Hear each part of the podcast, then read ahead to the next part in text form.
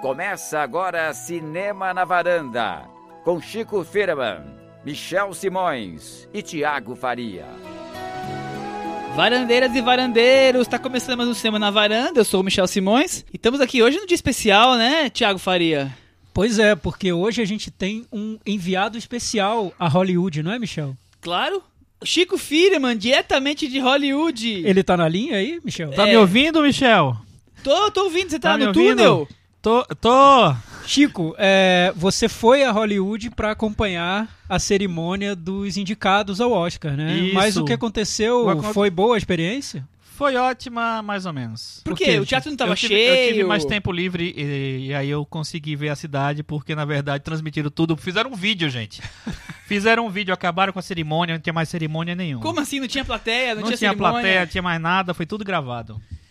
Foi a primeira surpresa do Oscar esse ano, O né? Oscar chegou já com Já chegou surpresas, surpreendendo. é isso? É, Não- Foi a chegada do Oscar. Agora, e essa musiquinha de Titanic abriu nosso programa hoje? O que, que é isso? Quem teve Olha, essa ideia?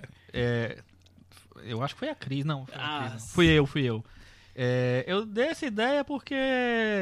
Na qual verdade, a, qual devia ter- relação? Qual a relação? Pô, 14 indicações. né? Ah! Recorde Em- é, empatou o recorde mais uma vez. La La Land empatou com o Titanic E a Malvada. e a Malvada. 14 É, indicações. 14 indicações. Teve indicação até pro cachorro do Ryan Gosling. Bom, vamos falar de Oscar hoje então, Thiago Faria? Vamos, e aliás, o título do nosso episódio diz respeito a uma polêmica que não quer calar na internet, né? Uma ausência nesse, nessa edição do Oscar. Alguém está faltando nesse Oscar, é isso? Você olhando a lista, você sentiu falta de alguém. É, eu fiquei procurando, até procurei em outras categorias pra ver se ela não tinha caído ali pra para outras Pra direção de É, arte, direção de pra arte. né, efeitos visuais. curtas, curta de animação, não sei. Mas, mas não. Mas enfim, o nome do programa de hoje é Procura-se M. onde, está a Amy na lista do Oscar? Onde está Amy Adams? Pois é, a gente vai voltar a esse assunto daqui a pouquinho, vamos falar muito sobre os indicados ao Oscar. Mas antes disso, nós temos nosso quadro tradicional aqui do Que o Cinema na Chico Varanda. Firman vai cantar, já que ele tá lá em- no teatro Eu, sozinho. eu tô aqui em La La Land, né? é, é o cantinho do ouvinte. com o Thiago Faria. Aí. É, Cantinho do Ouvinte, vocês sabem como participar, só deixar o comentário lá no nosso blog, cinemanavaranda.com. Eu sempre leio o primeiro e os mais polêmicos, né? Pra dar uma Tem que polemizar, né? aqui Não no, tem jeito. no podcast. O primeiro comentário foi da Débora Sader, tá sempre comentando. Fiel escudeira do Sempre Cinema lá. Varanda. Ela falou o seguinte: ela foi lá ouvir nosso podcast sobre La La Land. Aliás, quem não ouviu, ouça, tá muito legal, todo cantado, belas canções, belas interpretações. Melodias de Jacques Demy. Se- aliás, se você Aqui quiser sapateando. saber, olha, olha só, se você quiser conhecer músicas que foram indicadas ao Oscar de melhor canção, mas quiser versões alternativas em português, é só ouvir o nosso episódio anterior. Ah, tá. Eu achei que era, o, era da vida eh, Maria de Stevens e Sul. Ela falou o seguinte: não vi La La Land ainda e nem ouvi o podcast inteiro, mas já estou encantada com o início. Que lindo vocês cantando. O karaokê na varanda, né? Viu? Ela ficou tão, tão empolgada lá com nossas interpretações que ela já deixou o comentário antes de ter visto o filme, antes de ter ouvido o podcast. É, beleza. No mais, aí, pela Débora. nota, La La Land é realmente imperdível. Imperdível, né, Chico? Aliás, La La Land provocando polêmica, teve até um quadro do Saturday Night Live que foi bem comentado, que a polícia dos cinéfilos estão É. punindo quem não gostou tanto assim do La La Land. É E isso? no Brasil, você mesmo comentou, Tiago, como é que seria esse quadro? seria a polícia dos críticos mais ranhetas punindo Quem, quem, gostou de gostou La La Land? de La La Land. Nossa Enfim. senhora, a gente, um dia a gente vai fazer um episódio sobre esse ódiozinho que tem, né, na... Esse preconceito, É, talvez. essa coisa de um odeia, o outro odeia, e não pode odiar, não tem que todo mundo ser igual. Tá todo, sei Chico, lá, tá todo mundo querendo esquisito. meter o bedelho na opinião do outro e querendo definir o que pode gostar e o que pode não gostar. É isso. Resumindo, É, o Exatamente. re- o resumo é, Pronto. as pessoas não conseguem ouvir a opinião do outro e debater. As pessoas querem impor a sua opinião sobre a do outro e assunto encerrado. Eu posso citar nomes, mas não vou fazer isso. É, O legal é discutir, gente. Falando em climão, nosso leitor, quer dizer, ouvinte e leitor do blog, Vinícius Torres, que está sempre trazendo polêmicas para nossa caixa de comentários, fez uma pergunta sobre o nosso sistema de cotações, as notas que a gente dá para os filmes. Ele fala o seguinte: é, as notas são arbitrárias e às vezes até hipócritas, porque elas não condizem em muitos casos com a opinião que vocês dão para os filmes. Desse jeito fica difícil saber se o filme foi considerado bom ou ruim, não tem um parâmetro. Na verdade, a impressão que fica é que tudo fica ali na média, oscilando de 45 pontos a 65 pontos, como se tudo fosse idêntico. É, mesmo assim, continuo apreciando o trabalho de vocês. É bom saber que, apesar de tudo, o Vinícius continua apreciando o nosso trabalho, né, Chico? Esteja conosco, Vinícius. Obrigado, Vinícius. Continue ouvindo, apreciando, comentando. O Chico deixou um comentário lá sobre no blog sobre isso que é tão bom que teve gente elogiando a resposta do Chico. Porque foi bem legal. Ele, ele Foi a Luciana. Ele falou que eu era o resumiu- crush dela. Luciana, um grande beijo pra você. Estamos aí, tô solteiro. Tô na pista. Na pista. ele resumiu bem. O, mas Sim, mas assim, eu acho que todo mundo tem o direito de, ach- de achar, de, de estabelecer que padrão ele quer, quer usar pra poder dar nota, pra dar cotação, dar estrelinha pro filme. É, a gente adota esse, cada um. a- nós temos padrões relativamente parecidos, eu acho. É, eu acho, particularmente, que o 10 hoje em dia é muito banalizado, todo mundo dá nota 10, assim. Pra eu- Tudo e qualquer filme, todo que qualquer acho que esse que é o filme, tipo problema. assim, é, eu não sei, pode até ter um ano que eu tenha cinco filmes nota 10 que eu tenha visto, mas vai ser difícil para mim, nos meus padrões, achar isso. E, e outra coisa, nota pra filme é uma coisa, gente, que é só pra você tentar comparar. Eu dei nota 6 pro filme, eu dei quer dizer que eu gosto mais ou menos igual eu gosto de um outro que eu dei nota 6. Não tem um critério igual nota na prova, que você vai lá, acertou uma, é um ponto e meio ponto. não É, existe eu isso. acho que é o contrário disso, né, Michel? É, exatamente. O cinema é super subjetivo a maneira como você encara cada filme.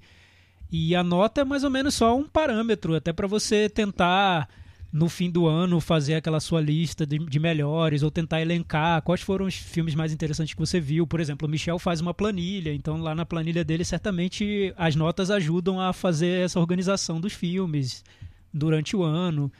Enfim, mas é tudo tão relativo, é tão pessoal. Teve um dia até há, muito tempo que vieram discutir comigo no Twitter sobre um filme que eu tava falando mal, de que eu tava falando mal, e disseram, mas como assim você tá falando mal? Ele tem uma média tão alta no IMDB. Eu falei, gente, o que tem a ver a média do filme no IMDB com a minha opinião, de acordo com as minhas impressões, a minha bagagem, o meu olhar em relação àquele filme? É óbvio que pode ter, por coincidência, é, algo a ver com a média do IMDB, mas será bem possível que essa nota seja totalmente diferente da média do IMDB. Até porque eu estou avaliando com o meu olhar e não querendo tirar uma média ou querendo jogar num- numa equação matemática para saber se aquele filme é bom, é ruim, ou é médio ou é excelente. Classificar um, um filme por um número, eu acho tão pouco. O filme, um filme merece muito mais. É, não merece é, um é, só- debate, é, só- é- é algo é mais reflexão. É porque às vezes as pessoas levam a nota tão a sério. Na minha opinião, a nota é um, um detalhe. É uma maneira de só de, de, de tentar comparar um filme com outro. ali, é mais ou menos por exato. aqui que eu gostei, ó, só É, isso. é uma, é uma maneira de dizer, eu gostei de La La Land, mas eu não acho que seja um filme tão bom quanto esse e aquele, E- que eu acho e- que são melhores. Não, e, e fora isso, assim, quando a gente dá nota, não necessariamente tá pensando nos outros filmes. A gente, a, a gente dá nota no. La La Land, gostei. Três estrelas. Aí eu não. Pelo menos eu, não fico pensando, ah, mas eu também dei, dei três estrelas pra Moonlight, que eu acho muito melhor. Tudo bem, eu acho que tudo se engloba ali. E ainda mais, se, se você é- adota esse padrão de 0 a 5 estrelas, ou a nota de 1 a 10, existe um universo tão grande de filmes que você tem que né, colocar naquela nota 5, naquela nota 7, ou naquelas 3 estrelas, naquelas 2 estrelas, que obviamente vão aparecer filmes muito diferentes. Que, nossa, deu três estrelas pra Passageiros e deu três estrelas também pra 12 anos de escravidão. Não tem nada a ver, ninguém tá comparando ali. É, e outra coisa, e eu já falo só por mim, porque eu não sei a opinião de vocês, é, eu mudo de opinião. De opinião não, mas assim, eu mudo a minha nota muito fácil. Eu a- acabei de assistir de novo um filme e aí eu percebi coisas que eu gostei muito mais dessa vez. Eu mudo, eu boto uma estrelinha a mais, eu boto um. É, é uma discussão muito boa. Eu, eu acho que a gente devia desdobrá-la em algum momento. É, mas é uma mania que os próprios sites alimentaram, né? Sim. Você dá nota no IMDB, você dá nota no Letterboxd, no Rotten Tomatoes, então Acho. Chico, eu acho que tem a ver com essa necessidade de indicar, de, de criar um roteiro, um guia Aham. para o leitor, assim, o que você deve ver e o que você não deve ver. E as estrelinhas, as cotações facilitam nesse sentido, mas podem ser um desserviço para o crítico que quer ter uma reflexão um pouco mais aprofundada sobre aquele filme, porque resumir uma, uma reflexão aprofundada a algumas estrelinhas É, é, esse muito é o pouco. ponto. né? A estrelinha devia levar a pessoa a ler ou ouvir ou o que for. Por que, que a pessoa justificou aquela nota? E não ser a única representação da opinião da pessoa pelaquela nota. É, é pouco. É. Exatamente. Mas vamos falar de coisa Vamos falar surpreendente. de Oscar. Vamos falar de coisas douradas? É, agora começa o boletim do Oscar super especial. O boletão do Oscar. Boletão, boletaço que hoje vai durar uma hora e meia de boletão do Oscar. do Oscar com nosso especialista Chico Com nós Firman todos, gente. e participações especiais de Michel e Thiago. Michel e Thiago e E Cris, Cris. Cris, que tá aqui. Cris, tem Fala Cris hoje? Tem, tem que Ah, Cris, é. tem tudo, tem tudo que tem direito. Cris, entre na varanda e vamos conversar sobre o prêmio da Academia de Hollywood. Os indicados foram divulgados na manhã desta terça-feira. Terça-feira, hoje que nós estamos gravando hoje, é 14 indicações para La La Land. O Chico já falou que é um recorde, empatando com o Titanic e com a Malvada. Depois tivemos A Chegada e Moonlight com 8 e, e por aí vai. É. Foram os mais lembrados. Já que você tocou nesse assunto de quantas indicações, eu acho que às vezes as pessoas dão muito valor para a quantidade de indicações que o filme tem. Porque. Um bom tópico. Parece que é, ter muitas indicações quer dizer que esse filme é o favorito. No, no caso do La La Land é. Mas nem, ne- não necessariamente o filme que tem mais indicações é o favorito, ou é o filme que tem chance de ganhar, ou é o filme que, enfim, tá na frente da corrida. Por quê? Porque, na verdade, as indicações refletem só que o filme ele consegue entrar em vários setores na- da, da, da avaliação da academia. No caso do La La Land, o que acontece? É um musical, então teoricamente ele já tem chances nas categorias musicais e de som. É, é um filme que foi bem de crítica, foi muito querido, então tem chances em filme, em direção, em roteiro tal. Tem dois atores que estão na crista da onda e que, enfim, terminaram entrando lá. Então, mais, mais indicação de ator. E é um filme que é um, um- como até como por causa por, pelo fato de ser um musical, é um filme que tem uma direção de arte forte, tem um trabalho de fotografia, tem uma montagem e tal. Então ele é meio que apto pelo filme que ele é a, a entrar em várias categorias. Então esse nú- número 14 indicações ao Oscar não é porque ele é o grande, o maior filme da história da, da, da academia, mas porque é ele é um filme que ele terminou preenchendo os requisitos de várias Ele é categorias. tecnicamente muito bem feito em vários pontos, por isso que ele é em indicado. vários pontos, exatamente. Ele Por isso tá que tem vários filmes que foram indicados para 10, 11 Oscars e não ganharam nenhum. Exato. Porque eles são né? bons, mas não são talvez o melhor daquele. Naquele setor específico. E também não quer dizer ganhar o Oscar, não quer dizer que, ganha- que é. Que é o melhor. Que é o melhor, não. A gente lembrou de semana passada do Trapassa, né? Que não é um filme excelente, mas ele conseguiu se inscrever. Ele tinha ator, ele tinha atriz, ele tinha atriz Coadjuvante, coadjuvante, já tava- ator coadjuvante. Então ele quatro já deu de quatro só, saída. só de É, sair. ele teve 10 indicações e não ganhou nenhum. Exatamente. Não ganhou Um nenhum. bom Oscar. exemplo aí, né, Thiago Faria? Pois é, muito, muito bem explicado. Eu tô aqui só ouvindo, absorvendo. e tal. É, enfim, o- é curioso esse ano porque a sensação que se tem é que o La La Land é favoritíssimo, né, a ganhar o Oscar. Só que eu acho que a Mas- briga do La La Land com Moonlight ainda é interessante e pode, olha eu usando a palavra interessante, pode ter reviravoltas. Porque esse é o ano, Chico, do Oscar Soul Black, né? É. A gente tá vendo isso com muita força Exatamente. entre os indicados. Acho É, que de, de cara, tirando o La La Land com tantas indicações, é o segundo assunto mais quente é isso, né? Que a resposta da academia é para a quantidade de, de negros com indicações. Sim, o que a gente teve hoje, em resumo, na lista dos indicados, foi com concorrentes negros. São quatro atrizes, dois atores, um diretor de fotografia, dois roteiristas, uma montadora, quatro documentaristas e um diretor. Então, uma mudança enorme em relação ao ano passado, quando teve explodiu a polêmica do Oscars So White. E né? o ano retrasado também. Ano retrasado aí também. Não teve nenhum ator, né, dos 20 possíveis in- é, negros. Mas Então, acham- Chico, o que eu acha acho. é um exagero aí Não, ou, não, ou não. tá feita justiça agora? É, eu não sei. Eu, eu acho que tudo se, se encaminhou para esse resultado nas indicações. Assim, desde o início do ano, desde a polêmica do Oscar So White, a indústria tem se preparado para promover esses filmes, encontrar esses filmes, dar lugar a eles nas discussões sobre, sobre o Oscar. e, no fim das contas, que tudo se encaminhasse para as indicações, né? É, o que eu acho que seria muito estranho seria o La La Land ganhar tudo num ano de Oscars Soul Black. Eu acho que seria um, uma reviravolta amarga aí na, Era o que eu na ia premiação. perguntar, se, É. se só a indicação já é o prêmio de consolação e já não vamos mais discutir isso ano que vem, ou se tem que, tem que premiar, senão Então, vai voltar à tona essa eu questão. acho que a, a. A gente vai discutir algumas categorias especificamente, vai falar no geral sobre as outras, mas tem pelo menos umas três ou quatro categorias em que os, os candidatos negros são os favoritos. Na- já assim, automaticamente eles são, são os favoritos, são os mais cotados, os mais citados, os mais tudo. Então, isso pode ser tipo assim, você ganhou em três categorias, quatro categorias, já tá dado o Oscar, o Oscar Soul Black já tá, já tá é, consolidado, co- representado. Vamos ver se eles vão pensar assim também, né? É, eu acho também, concordo com você, o La La Land eu acho que é o favorito total, porém o Moonlight eu acho que ainda tem as suas chances. A gente tem que ver que quando é- é esse intervalo de pouco mais de um mês, né? É um mês, mais ou menos isso, né? Isso. um pouco mais de um mês entre o anúncio dos indicados e a festa do Oscar, já aconteceu muitas vezes de ter muitos fatos novos nessa campanha. É, agora é a hora da virada, né? É a hora se da for virada. ocorrer. Eu lembro É. de Crash foi essa hora. Crash foi, foi essa hora, porque até então Brokeback Mountain era, era o grande filme do ano e tal, e, e ninguém imaginava que desse um outro resultado.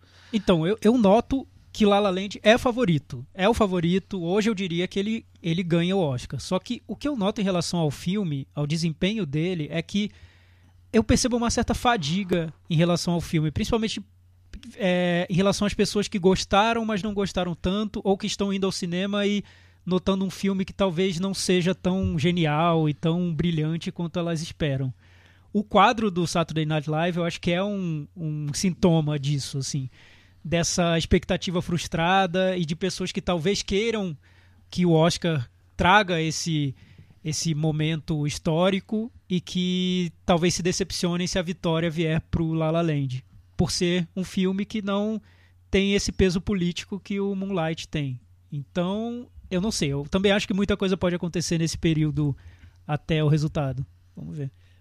Vamos começar por- pelo seguinte: só tem duas chances de ganhar o melhor filme, certo? Sim, eu acho que É La a, La a briga, a briga tá entre La La Land tem e um Moonlight. terceiro. La La La La Land ou Moonlight, mas assim, a gente sabe que tudo pode acontecer, né? Não, não que todos podem ganhar, mas algumas coisas podem acontecer, podem acontecer e, e dar uma mexida um pouco na, na Mas coisa. você acha mas... que ainda, que ainda há tempo de surgir um terceiro postulante aí? Ah, não sei. Eu, eu acho, por exemplo, se não houvesse a, a polêmica do, do Casey Affleck não, na- em relação à acusação de estupro, eu acho que o Manchester podia ser talvez uma saída para um filme mais sério do que o La La Land, mais branco do que o Moonlight, entendeu? Um diretor que sempre foi lembrado. Sempre foi Nós lembrado, vamos falar mas do filme é depois. tão- é. Hoje nós vamos falar também do, desse filme, Do Manchester- Manchester. é, então nós vamos a- entrar em mais detalhes depois. E- Mas, mas imaginem, o La La Land, além de ser um filme branco, ele ainda vem com essa polêmica de não tratar o jazz como Deveria, um, como um estilo em grande parte negro, né? É, ainda, tem, ah. ainda tem essas discussões que ele traz. É, pois é, eu acho meio uma discussão meio boba, mas enfim, tudo bem, ok. É, cada um tem a expectativa que tem em relação ao filme. Mas vocês não e acham tal. também que Moonlight esfriou? Eu acho que todos esfriaram porque todos já estão aí há muito tempo. Sim, estamos falando desde É. quando começou o boletim, né? Não, exatamente. Assim, os- eu acho que os, os cotados, os principais cotados, faz muito tempo que são La La Land e Moonlight e o Manchester tipo em terceiro, mas né, meio que azarão Completando ali. ali.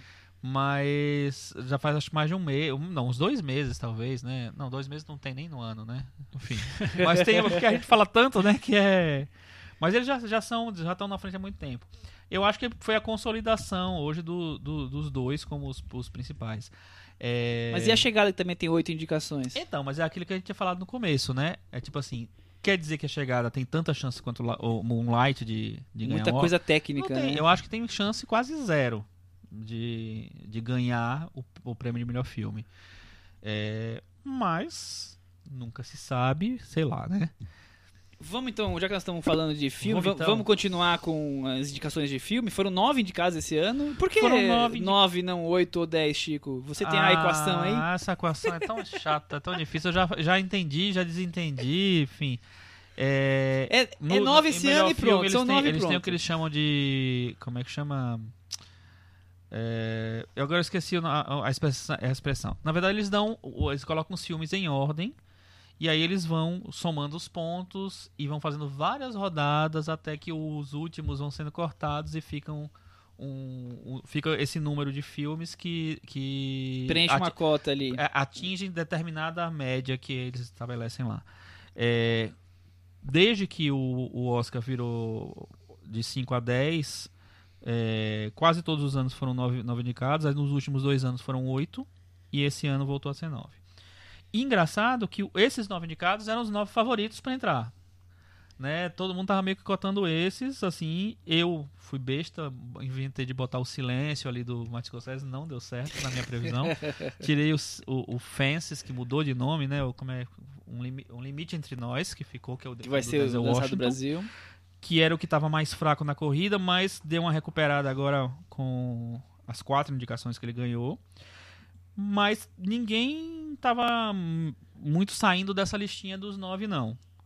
É, Moonlight, e La La Land Man- e Manchester. O Lion, que chegou super forte, né? Chegou com seis. A gente tava prevendo que ele apareceria em algumas categorias mesmo, porque ele tá muito... é, talvez seja do, do- atu- atualmente o filme que tá mais... Num Surgindo aí assim, crescente. porque ele começou a aparecer em vários é, prêmios de sindicato. Ele está concorrendo ao, ao sindicato de fotografia, ao sindicato de montagem. é, também tem é, trilha sonora indicada. Apareceu várias vezes no BAFTA também. Então. Ô, Thiago, você acha que Lion é pura e simplesmente irmãos Einstein mostrando sua força? Todo ano eles emplacam um filme, por mais fraco que ele possa É, ser. sim. Eu não vi ainda, né? Mas. Eu também não vi, Não mas sou assim, capaz de opinar, Einstein mas. sempre emplaca um sim, filme. é. Não, é o não lobby se ele é do- bom ou se é, é ruim, eles fazem o do- marketing de um jeito que sempre emplaca. do nosso amigo Harvey Weinstein, né?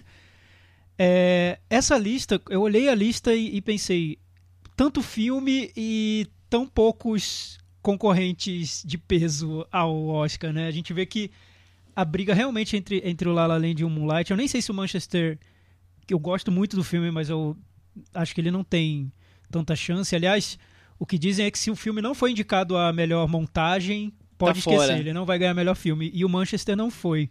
É. É, Montagem e direção são categorias meio que obrigatórias para ganhar melhor filme, né? É, a indicação, não, a, é- não a, a vitória, mas a É, indicação. montagem tem mu- mudado um pouquinho, mas ainda é um, indica um indicativo. Um indicativo, forte. né?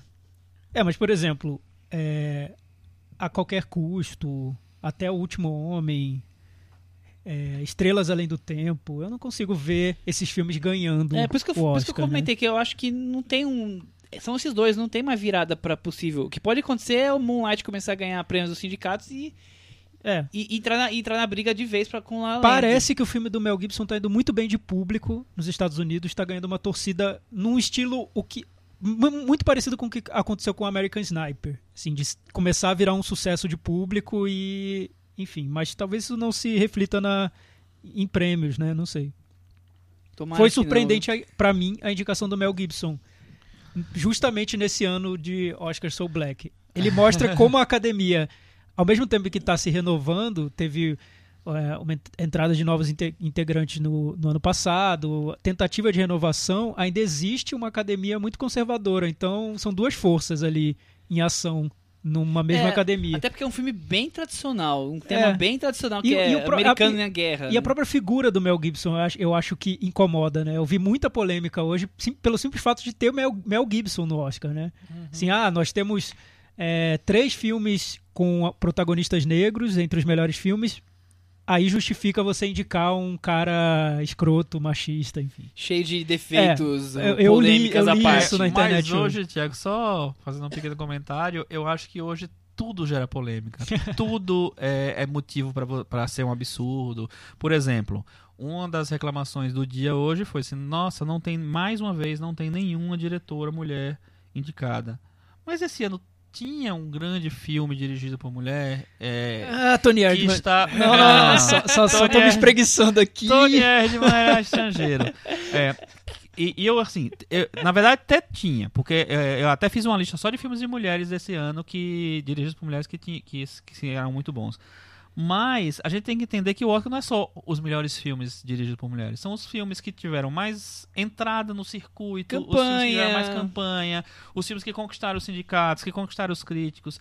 E, assim, nessa, nesse universo, não, não, não tinha como Selma aconteceu há alguns anos, não tinha como Guerra ao Terror aconteceu há alguns anos. Nesse ano específico, eu acho que não tinha um filme que fosse tão universal que pudesse conseguir essa coisa. O Tony Erdman, se ele tivesse tido talvez um, uma projeção um pouco maior, é, por, por exemplo, eu Dentro acho dos que Estados um- Unidos. um uma bela indicação seria a do, do ator e da atriz in- indicados. Eu Sim, acho claro. que super valeria. É, Mas ele não Chico, ainda, ainda, vi, desse- ainda vi polêmicas hoje sobre a ausência de asiáticos e de vários concorrentes latinos também. Também não tinha ninguém com deficiência física. não Olha só a ninguém. comparação. Não, Chico. Não, não, Para, sério. É porque eu acho que hoje é, f- começou com essa, com essa coisa de querer preencher todas as cotas, atender todo mundo, que é bonito, é lindo, é maravilhoso, mas é, perde um pouco do. do... Você, pre... você agrada as pessoas e esquece do cinema. Não, e, e- e- Que é o mais do- importante. Qual é o sentido de você fazer uma premiação? É tipo assim, é você representar todo mundo ou é você escolher o que você achou que foi o melhor? Então, eu tava co- comentando um pouquinho antes da, da gente começar a gravar com o Michel. O Michel vai lá, vai escolher os melhores filmes dele do ano. Aí ele vai ler, tal, filme tal, filme tal, filme tal, filme tal. Ah, deixa eu ver se tem filme negro, deixa eu ver se eu tenho fi- filme. Não, não é assim que, você, que funciona. Você, pelo menos, né, do jeito que a gente tenta escolher. Assim, eu, quando eu vou escolher os melhores filmes, depois eu vejo se tem. ah, até vejo, mas não vou mexer na minha lista porque não tá faltando um filme protagonizado por uma mulher, protagonizado por um negro, protagonizado por um gay, sabe? Não é, não é, não é isso que, que me faz. coisas são consequência, não podem É. ser a razão de fazer a lista. né? Exatamente. É, mas assim, levando-se em conta o fato de que o Oscar é uma premiação política e Sim, que tem virado claro. cada vez mais uma premiação que Sim, sim. mais preocupada em mostrar a representatividade dentro de Hollywood do que simplesmente eleger os melhores Eu até filmes. acho que é o contrário, que é mais pro- pro- é, preocupada em se defender dos Sim, ataques exato. que não representa. mostrar que está atenta à É. representatividade. É, por exemplo, essa questão das mulheres diretoras, se o Oscar quisesse procurar filmes de mulheres durante o ano para valorizar esses filmes, talvez tivesse encontrado. Como É. procurou filmes negros, encontrou vários. É, e não- descartou até Mas o nós- Nascimento de uma Nação. É, nós eu sabemos que afirmo. o Oscar não, não, não elege os filmes, né? A verdade é, É, que o, que- o Oscar quem que eu elege dizendo- são as ah, distribuidoras sim, sim, no- claro, no sim, momento claro. que É interessa. eu, eu me expressei mal. Eu queria dizer Hollywood, Tá. assim, os estúdios e tal. Se eles tivessem procurado filmes de mulheres, se tivesse havido essa cobrança por mais indicadas mulheres, possivelmente teríamos essas indicadas hoje. Eu acho que sim. Pô, não, Porque é, os filmes ser. estão aí, é, é possível encontrá-los, né? É. É, o, fato é que tem é um universo muito grande de filmes. Tanto é que o Oscar limita. Eles publicam todo ano uma lista de 300 e poucos filmes que são aptos a concorrer ao Oscar.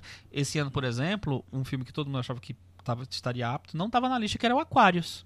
Então, eu não sei se, por exemplo, se a, se a campanha da Sônia Braga tivesse forte mesmo e ela tivesse conseguido chegar entre as possíveis candidatas no final, se ela poderia ser eleita, porque ela não estava naquela. O Aquarius não está naquela lista.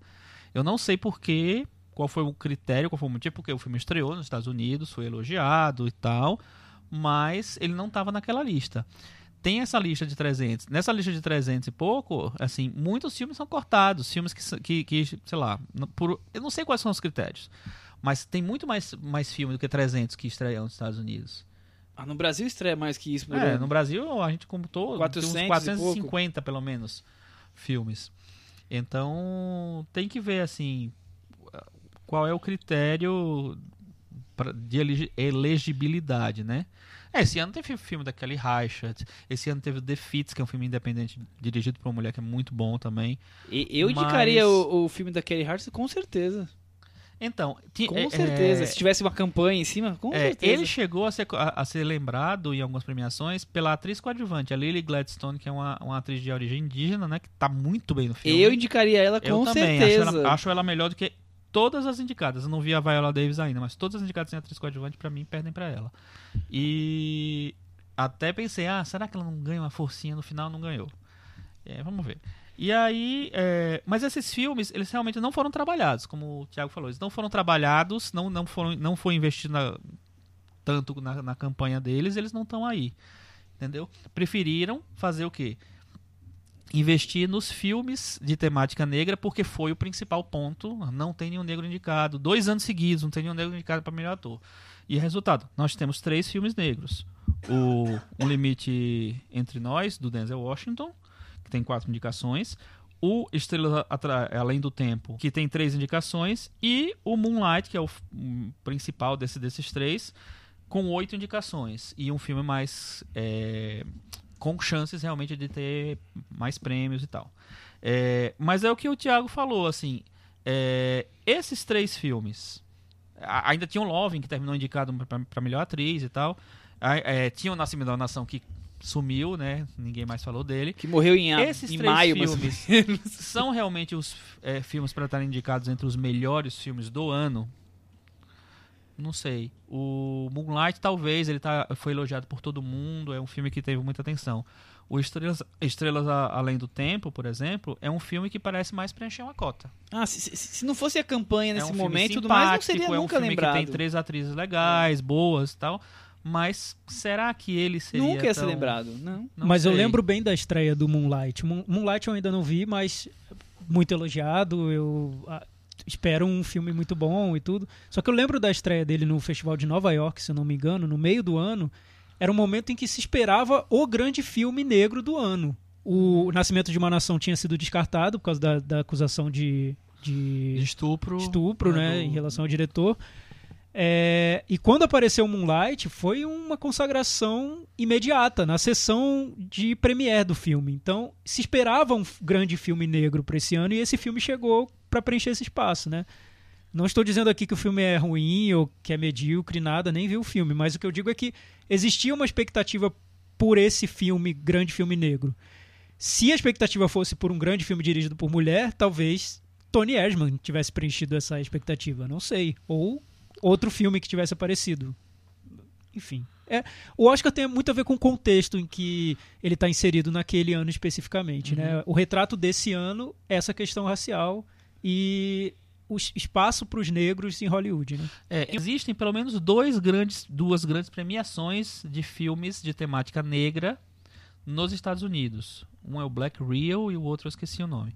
É, esses dois, esses dois tem, todo, tem categorias onde só negros são indicados ou só filmes com temática negra são indicados. É, a me- tipo assim, a mesma estrutura de um Oscar, de um Globo de Ouro tal, só com é, essa, esse esse universo de foco. filmes negros. Desses, geralmente, todos os anos, um ou dois tem algumas indicações em outras em, em- em categorias do Oscar. Então, ele realmente ele não tem um trabalho de, de ficar procurando nesse, nesse- universo filmes relevantes. Não que os filmes não sejam relevantes, talvez eles sejam e são, são ignorados. Por exemplo, The Fits é um, é um filme pequeno que eu acho muito bom, protagonizado por uma menina negra é, que podia poderia talvez se o Oscar tivesse um, um prêmio de revelação ela podia estar lá tranquilamente que ela tá, é excelente o filme é novo o filme é legal É, só que é, como o The Fits não, não terminou não circulando, vários outros filmes negros não terminaram circulando. E não, e não circulam geralmente. Esse ano, a gente teve mais filmes negros que saíram desse, se- desse Universo. desse universo para um, esse universo maior do Oscar. Pois é, mudando um pouco de assunto, é, toda indicação do Oscar tem os esnobados e tem as surpresas, né? É, a grande discussão do dia sobre esnobados tem a ver com Amy Adams, que ficou de fora da disputa por melhor atriz. E é curioso porque eu não só imaginava que Amy Adams seria indicada, como eu achava que ela ganharia o Oscar esse ano. Tua favorita despencou da varanda, é isso. Despencou antes da Era construção da varanda. Mas a varanda sua- nem estava na planta, ela já estava despencando. Mas era a sua favorita ou a Não que era a minha você- favorita, era a que eu imaginava que venceria, porque ela já disputou várias vezes, né? Seria a, A sexta sexta, indicação, se indicação fosse dela, se ela fosse indicada. Não só você, viu? O editor do site da ABC também tava achando que ela tava na corrida. ah, olha aí, editor do site da Porque ABC. a gente teve um erro aí, histórico aí no site, né? Logo depois das indicações, o pessoal do, do- que cuida do site do, do Oscars, oscars.org, lá da ABC, colocou a lista lá do jeito que deu, e aí a gente olhou, eu olhei assim, seis indicados a melhor ator. Gente, Tom Hanks, eu não vi esse Tom Hanks. Ah, Outras pessoas viram a Amy Adams, eu não cheguei a ver essa falha. O ator coadjuvante tinha quatro, não tinha cinco. O Chico viu. Em efeitos visuais tinham oito. Até o DBFG tava lá do. Eh, indicado pelo site. Então o pessoal ali do site Spielberg da ABC hoje, é tava isso? torcendo pra Amy Adams E eles também. demoraram bastante pra corrigir, porque eu acho que foi o tempo da bronca que o estagiário levou, né? Ou seja, o pessoal que cuida do site, a gente como a gente também tem que ficar esperando o videozinho rodar, o pessoal do Oscar anunciar. Não... Mas, Cris, Tem informação tinha privilegiada. Na, na lista da ABC do filme estrangeiro tinha Pequeno Segredo ou não? Olha, eu acho que não. Eu fiquei reparando só na lista do melhor ator que eu fiquei presa ali no Tom Hanks. Falei, não acredito, ó, que nem a Meryl Streep, todo dia ano tem Tom Hanks. Eu sei a resposta, mas isso é um segredo. É, já que o Thiago trouxe Amy Adams, vamos falar de melhor atriz da corrida? Vamos falar de melhor atriz. Que é uma é o Oscar mais disputado? Eu acho a melhor categoria. Aquela categoria que vai deixar todo mundo tenso na hora da premiação, porque Nós não não, dá pra, não dá pra cravar a vencedora, não dá. Ou dá, Chico? Olha, O Chico vai deixa eu coçar a cabeça aqui. Na verdade, eu acho que Sempre que eu hoje- cravo algo, eu olho pro Chico e Ele, ele fala, eu volto não. atrás. Não, não, eu não. acho que se a Amy Adams estivesse no lugar da Meryl Streep, aí era assim, um pega vaga faca. Você fala, quem que vai? Então, quem bom que você vai? ter citado isso, porque as pessoas estão culpando a Meryl Streep, coitada da Meryl Streep, por ter tirado a vaga da Amy Adams no Oscar.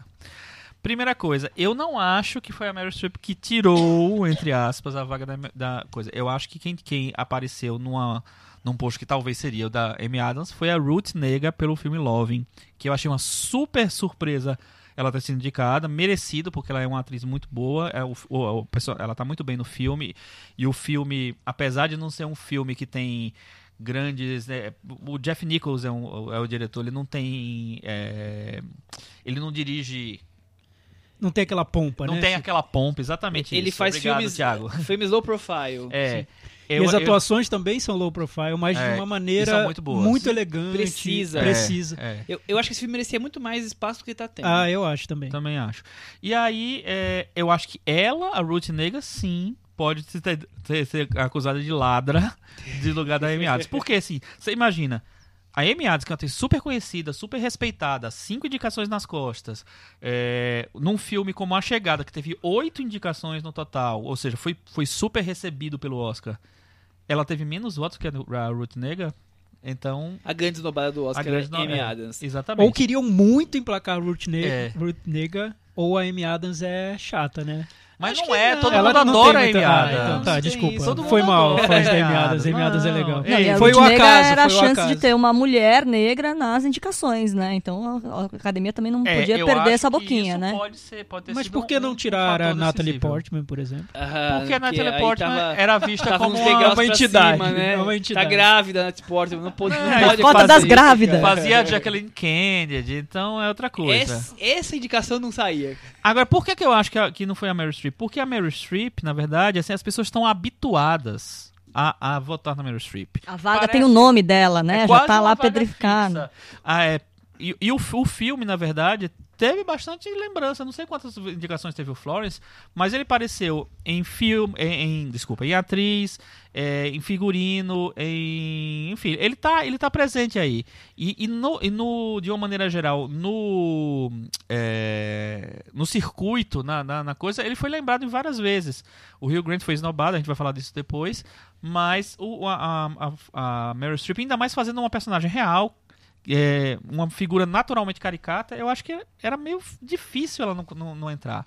E eu acho que foi definitivo para marcar ela no coisa foi o, o discurso maravilhoso que é, eu, Meryl Streep, né, que a gente falou no Exato. episódio Acho- ali, passado. Ali ela garantiu indicação ao Oscar, é. É. Retrasado. Ali ela É. garantiu indicação ao Oscar. Eu acho que ali foi o momento, olha, se vocês quiserem algo parecido com esse discurso na cerimônia do Oscar, coloque meu nomezinho lá.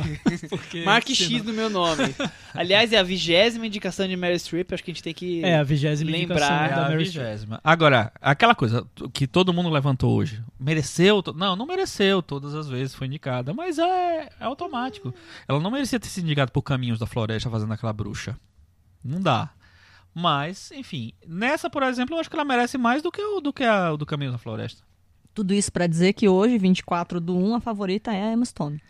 A favorita é a Emma Stone. Hoje, hoje, hoje, né? Até lá a cotação muda. Ai, ai. Mas é um favori- favoritismo bem bem de leve Sim. outras, né? Eu não acho, Você acha que é Michel. favorita Eu assim, acho que ela é que já que tá é ganho? Basta- Vamos não, não sei se já tá ganho. Porque eu, Porque eu eu não me surpreenderia com a Natalie Portman ganhando. Mas assim, Nem um uma, pouco. coisa, uma lógica que, o- que a gente tem que ver. A, a Natalie Portman, ela já tem um Oscar, que não faz muito tempo que ela ganhou, faz uns quatro anos, Por aí, anos. Cisne Negro. É, é uma atriz jovem e, é, teoricamente, o filme dela não aconteceu. Ela, o filme dela tá indicado em melhor atriz, tá Três- indicado Três indicações. é, em trilha sonora e figurinos. É, ela estava super cotada, ganhou é, prêmios, acho que ela ganhou o Critics' Choice, ela está indicada em, em- todas as categorias, em, em to- todas os premia- as premiações, mas ela não. é, ela perdeu um pouco da força. Por quê? Porque o, o primeiro que La La Land tem essa, teve esse furacão de, de indicações. É um filme que tipo assim, é o grande filme do ano, vamos dizer assim. É, Segundo, porque a Emma Stone, que é uma atriz querida, é uma atriz que já tem indicação ao Oscar, que é- isso, isso é bom para considerá-la uma atriz séria. É, ela faz um perfil de várias outras vencedoras do Oscar nessa categoria. Essa categoria é famosa, é famosa por premiar atrizes jovens é, que têm um potencial de se, de se tornar uma grande atriz, até uma. Não sei se uma Meryl Streep, mas assim, uma atriz importante do futuro. É, como a Jennifer Lawrence ganhou ah, anos atrás, como a própria Natalie Portman ganhou anos atrás. Como quem foi que a gente lembrou mais, Cris, quando a gente tava Aí falando? foi na coadjuvante, né? Foi a Alicia Vikander no A ano Alicia passado. Vikander que ganhou ano passado, é, como a até a Audrey Hepburn ganhou super jovem com um dos primeiros filmes dela, O Cinderela no País. Então, eu acho que essa nessa categoria existe uma tradição e pela lógica, eu acho que a Amy Adams pode ser levada por esse esse coisa Emma do La La. Land. Emma Amy Stone. Adams não, desculpa. Amy, Amy, Amy Adams. Amy Adams, a gente tá procurando a Amy Adams na É. lista. Eu tô com a lista aqui ainda procurando. Eu vou encontrar. Um dia eu encontro, aí a gente fala sobre a indicação da Amy Adams. Ninguém Ô, Thiago, conseguiu. mas tem uma outra, outra atriz indicada nessa categoria. Qual é a outra Quem que atriz? é a atriz? Que não fala inglês. Isabelle Huppert. Ah, nossa, olha, tinha até esquecido. Mas- mas eu- essa foi uma das grandes surpresas barra polêmicas barra tudo desse Que eu também acho dia. que tem um dedinho ali do, da empolgação que veio da vitória dela no Globo de Ouro. Eu acho que pode ter Na tido, semana sim. ali em que os votantes do Oscar estavam fechando as listas de indicados, a Isabelle Huppert ganhou o Globo de Ouro de melhor atriz. Chico, pergunta que não quer calar, já provocou polêmica nas redes sociais. Ela tem chance de ganhar ou não? Ó, sendo bem sincero, eu acho que as chances são muito poucas. Por quê? Primeiro, eu acho que assim, o Oscar não tem uma tradição de premiar é, atores estrangeiros. Em 89, a gente vai. Tipo assim, já, tem, já teve 88 premiações do Oscar. Nessas 88 premiações, a gente teve. Imagina, teve premiação de ator, atriz, ator coadjuvante ator coadjuvante. Nesse, nesses anos todos, só três intérpretes estrangeiros ganharam o Oscar. A Sofia Loren, que já era uma estrela, fazendo um filme Duas Mulheres, que é um, ela é uma mãe durante a Segunda Guerra Mundial, que é um tema, um tema super caro para a academia, é, ganhou o Oscar. Isso nos anos 60. Depois, nos anos 90, o Roberto Benini ganhou o Oscar fazendo um pai num filme que era um fenômeno popular em todos os lugares por onde ele passou. Né? Até hoje é um dos filmes estrangeiros mais vistos nos Estados Unidos. É, enfim, e um filme povão, né? Enfim, terminou ganhando o Oscar de melhor ator. E depois teve a Marion Cotillard eh, fazendo Edith Piaf. Não, não, é, não era tipo assim, a velhinha da esquina que ela tava fazendo. Era Edith Piaf, com quilos de maquiagem, fazendo ela em vários, né, durante toda a vida, aquela, aquela biografia tradicional de que acompanha a vida da mulher até ela morrer. E aí ela terminou ganhando o Oscar. A, a Marion Cotillard chegou a ganhar o é, é, Globo de Ouro, foi indicada ao, a- ao SEG, enfim, ela teve um- várias, várias coisas que é, embasavam essa coisa e, a- e ela fazia um ícone pop. A, a Isabelle Huppert, eu dei uma lida no- nos últimos dias, ele tem uma resistência muito grande por, por membros da academia. Tinha muita gente que não gostou do filme, porque realmente é um filme forte, com temática forte, fala de estupro, fala de violência. É, a, a personagem não é uma personagem querida, não é uma personagem que você tem. Ela é construída para não ser assim também. É. A, a gente tem empatia por ela, ou, porque assim, ela é Isabelle Huppert, nós somos pessoas que acompanhamos o cinema, que gostamos muito dela, ela tá incrível no filme, só que ela não tem um perfil de personagem que ganha Oscar, ou que, que eh, leva em consideração. E, pra, e uma última coisa é o seguinte: no- ne- nesse. a- o Oscar gosta de brincar de ser o grande prêmio de cinema do mundo. Só que ele é o, o prêmio dos- do- da indústria, indústria americana. americana. Então, quando alguém falando, ingle- falando não inglês, na verdade, é indicado, assim, eles abriram uma janela para alguém entrar. Na verdade, não é porque todo mundo está sendo premiado, né? Hoje é, teve um, um- comentário de al- alguém do Facebook comentou num, num post meu falando assim: Ah, eu gosto quando o Oscar olha para todo mundo, enquanto ele fica só olhando para os Estados Unidos. Mas ele é uma premiação dos Estados Ele Unidos. vai sempre olhar só pra eles e Então- dar uma olhadinha Então, fora. Não imagina você. Imagina você, Cris. Você é uma atriz americana que tem com um filme que está pensando em, em- em ser indicada ao Oscar. Você tem várias amigas que estão concorrendo a uma vaga no Oscar. E aí vem uma atriz francesa fazendo um filme super difícil para a academia. É, e você vai votar nela para ela, é, ela entrar na, na- na panelinha? Acho que não. Acho muito difícil a, a Isabelle Huppert ganhar esse Oscar. Acho muito difícil. Se por acaso ocorrer um cataclisma mundial, a Arca de Noé tiver que ser acionada. Não, s- É, brincadeira. eu, se- eu também acho bem difícil, Chico. Começando pelo fato de que dos set- 7 mil integrantes da academia, eu acho que nem mil viram L ainda. Exatamente. Talvez eles se esforcem pra corram atrás pra ver o filme até lá, porque ela foi indicada e tudo, mas não sei, vai ter que dar demanda muito esforço da parte É, deles. A né? quantidade de gente que vai assistir ela, É. que vai assistir La La Land é completamente diferente É, dos, se, ele dos fosse, votantes. se ele fosse um piaf, as pessoas iam ver.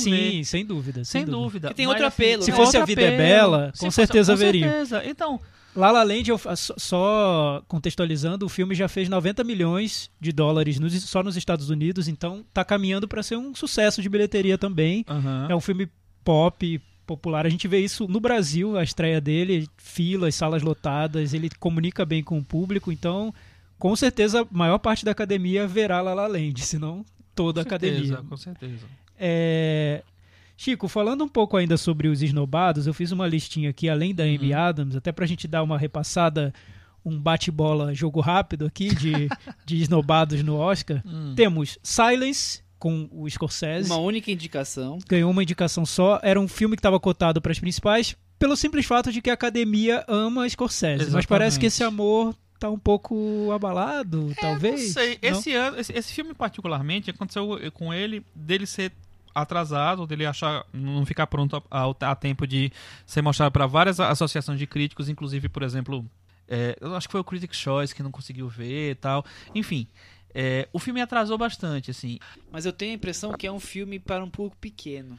Pode ser. E aí vai completamente oposto a um La La Land, que é para um público bem grande. Por exemplo, como tem vários aqui. Silence deve ser aquele filme bem introspectivo, poucas falas, a maioria das pessoas vão achar chato, sabe? A gente vai ver Silence, depois a gente comenta. Em algum momento aí. Em algum É, momento. Voltando aos esnobados, tivemos Sully com Tom Hanks. Sully, Série zero ou teve alguma indicação? Não, teve indicação pra mix, é, edição de som. edição de som. É, também aquele Tom avião, Hanks também né, foi esnobado. descendo no Rio tinha que ter. É, não, ia descendo várias vezes, né? Teve isso também, né? Desceu várias vezes e aí terminou indicado a edição de som. Eu achei que ele ia ser indicado na mixagem de som, que é mais o, o barulhão É, mesmo. uma É, injustiça, então. O Sully merecia a mixagem merecia de som. mixagem de som. Infelizmente foi esnobado. É, Deadpool foi esnobado, apesar da campanha do Ryan Re- Reynolds e da boa vontade dos fãs do filme que estavam ali torcendo por uma indicação a melhor filme. Não ganhou nada, Quer zero dizer indicações. que os votantes é, não são essa turma que tava apoiando Deadpool, né? Não, talvez Não representem não fãs. 10% do.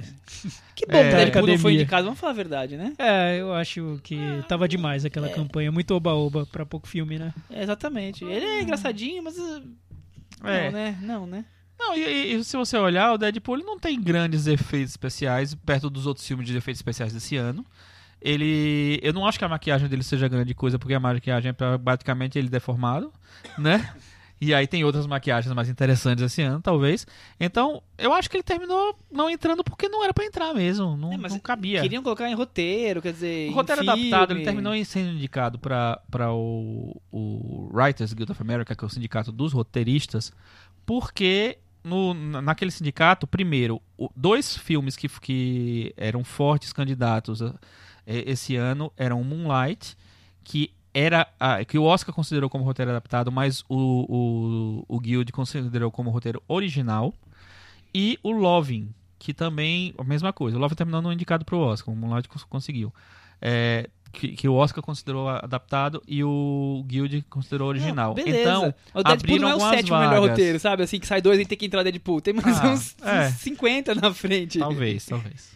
É, E as outras esnobadas do ano, Procurando Dory ficou fora de animação, Hugh Grant ficou fora dos coadjuvantes, né? Ele É. seria coadjuvante ou ator? Chico? Ele estava sendo vendido como coadjuvante, Coadjuvante, né? apesar dele ter concorrido ao Globo de Ouro de melhor ator. Eu acho que isso pode ter atrapalhado. Ah, sim, verdade. pode ter atrapalhado. Animais Noturnos acabou só emplacando uma indicação pro Michael Shannon, né? E o Sing Street acabou perdendo a vaga no melhor né? canção. Gente, eu acho que era, era mais porque a gente gosta de- do filme, todo mundo É, mas ele foi do indicado ao. Globo de Ouro, né? Então... Mas o Globo de Ouro... ah, Se você olhar as, nada, as né? listas Não, do Globo de ele Ouro... estava cotado pra canção. É. Era, era isso. Não, e mas se acabou você- perdendo. Se você olhar para as listas do Globo de Ouro... Se bem que ele nem concorreu à canção no Globo de Ouro, né? Foi só filme de, de comédia musical. É, mas a, a- diferença entre a, a lista de canção do Globo de Ouro pro do Oscar é bastante grande. No- nos últimos anos até que tem mais é, Repetições um repetições mas no geral não. O, o, o Thiago trouxe aí o Hugh Grant, vamos falar de ator coadjuvante? Vamos. É... Tem um favoritaço aí ou tem disputa? Porque acabou entrando, a grande surpresa foi o Lucas Hetz, do Manchester beira-mar, acho que não, não era o cotado pra entrar, né? É, e- e algumas pessoas apostavam nele, mas ele é, ele não tem um perfil que geralmente entra nessa categoria, porque é, eles, ao contrário, por exemplo, de atriz que sempre tem premiar atri- atrizes jovens, é, ator coadjuvante tem um perfil de premiar atores mais velhos, de reconhecer e indicar atores mais velhos. É, então o Lucas Hedges realmente é um, é uma- um caso interessante e, e não de muito indicação. cotado, né? É, o Mahershala Ali é o favorito.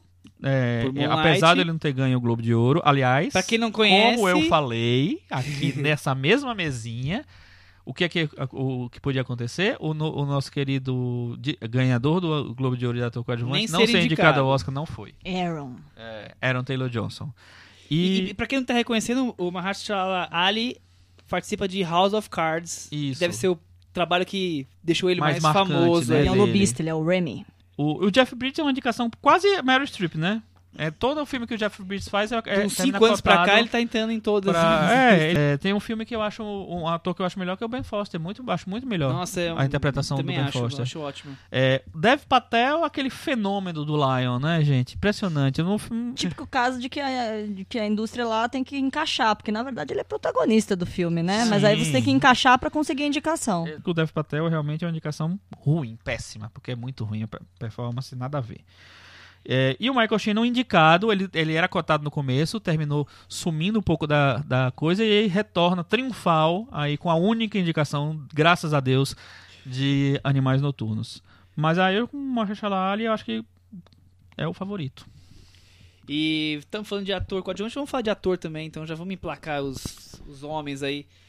Quer dizer, Affleck na cabeça ou temos alguém que pode disputar com ele, Thiago?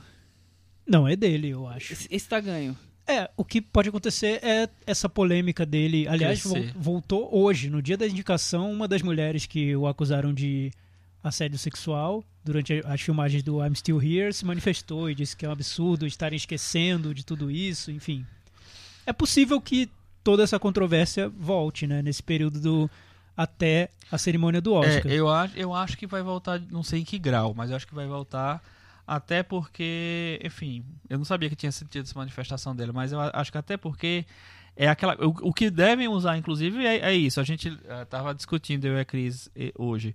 Mel Gibson foi perdoado pela academia, está indicado. O Casey Affleck está perdoado, está indicado. Assim, e o Nate Parker não foi perdoado e é negro. Então, aí Mais eu a- polêmica no eu ar. acho que é mais polêmica, mas termina seu raciocínio. Vai. Não, e Eu- o Casey Affleck, Qual, se- qual seria o. que seria o que... concorrente? Só consigo imaginar o Se o Casey Ryan Affleck perde, Gosling. quem assume? Ryan Gosling. Não acho. Não, Ryan Gosling? não, Não é o acho. Aécio, Cris. Não acho. Eu acho. Você acha que o Ryan Gosling não tem chance? Eu acho que não. caiu- não, eu acho que não Casey tem Affleck? nenhuma chance o Ryan Gosling. Quem seria então? Andrew Garfield. Não, eu, eu acho o Denzel Washington. Nem brinca. Nem brinca. Nossa, Sabe por Andrew quê? Garfield, Eu- é porque eu, eu acho o Eu vi o seguinte- filme, Thiago. Não, Viggo não. Mortensen Eu- aqui não é, né? Quem vai ganhar se o Casey Affleck Então, for preso? Então, Andrew Garfield, a, a- a minha defesa do, do Andrew, Andrew Garfield é que ele virou queridinho de, de Hollywood. Ele tá em dois filmes, ele, Ele tá no mesmo. Silence também. Ele virou mesmo. Só no último mês eu ouvi quatro podcasts com entrevistas do Andrew, Não, Andrew se Garfield. ganhar o Andrew Garfield e a Emma Stone é casamento, né? É, eles vão Re- casar. Reata. E o Andrew Garfield vai beijar muito homem, O Ryan- mulher, o Ryan mundo. Quem estiver na Reynolds, plateia, ele vai beijar. É, O, eu acho que, dá, que pode dar o Denzel Washington porque o que acontece? Quando o, co- começou a corrida, o Denzel Washington e o é, Casey Affleck, antes dos- das pessoas verem os filmes, é, na verdade o Casey Affleck acho que já tinha sido visto o filme. O, o Denzel não, ele demorou muito, né? E ele era assim, ah, vai ser o Denzel, porque, ah, porque tem um Oscar So White, porque não sei o que lá e tal. E se você pensar, o Mahershala Ali e a a Viola Davis, que a gente não falou ainda da- de coadjuvante, são os favoritos para Devem ganhar. são- devem ganhar, são atores negros, são os atores que devem ganhar, é, negros que devem ganhar prêmios.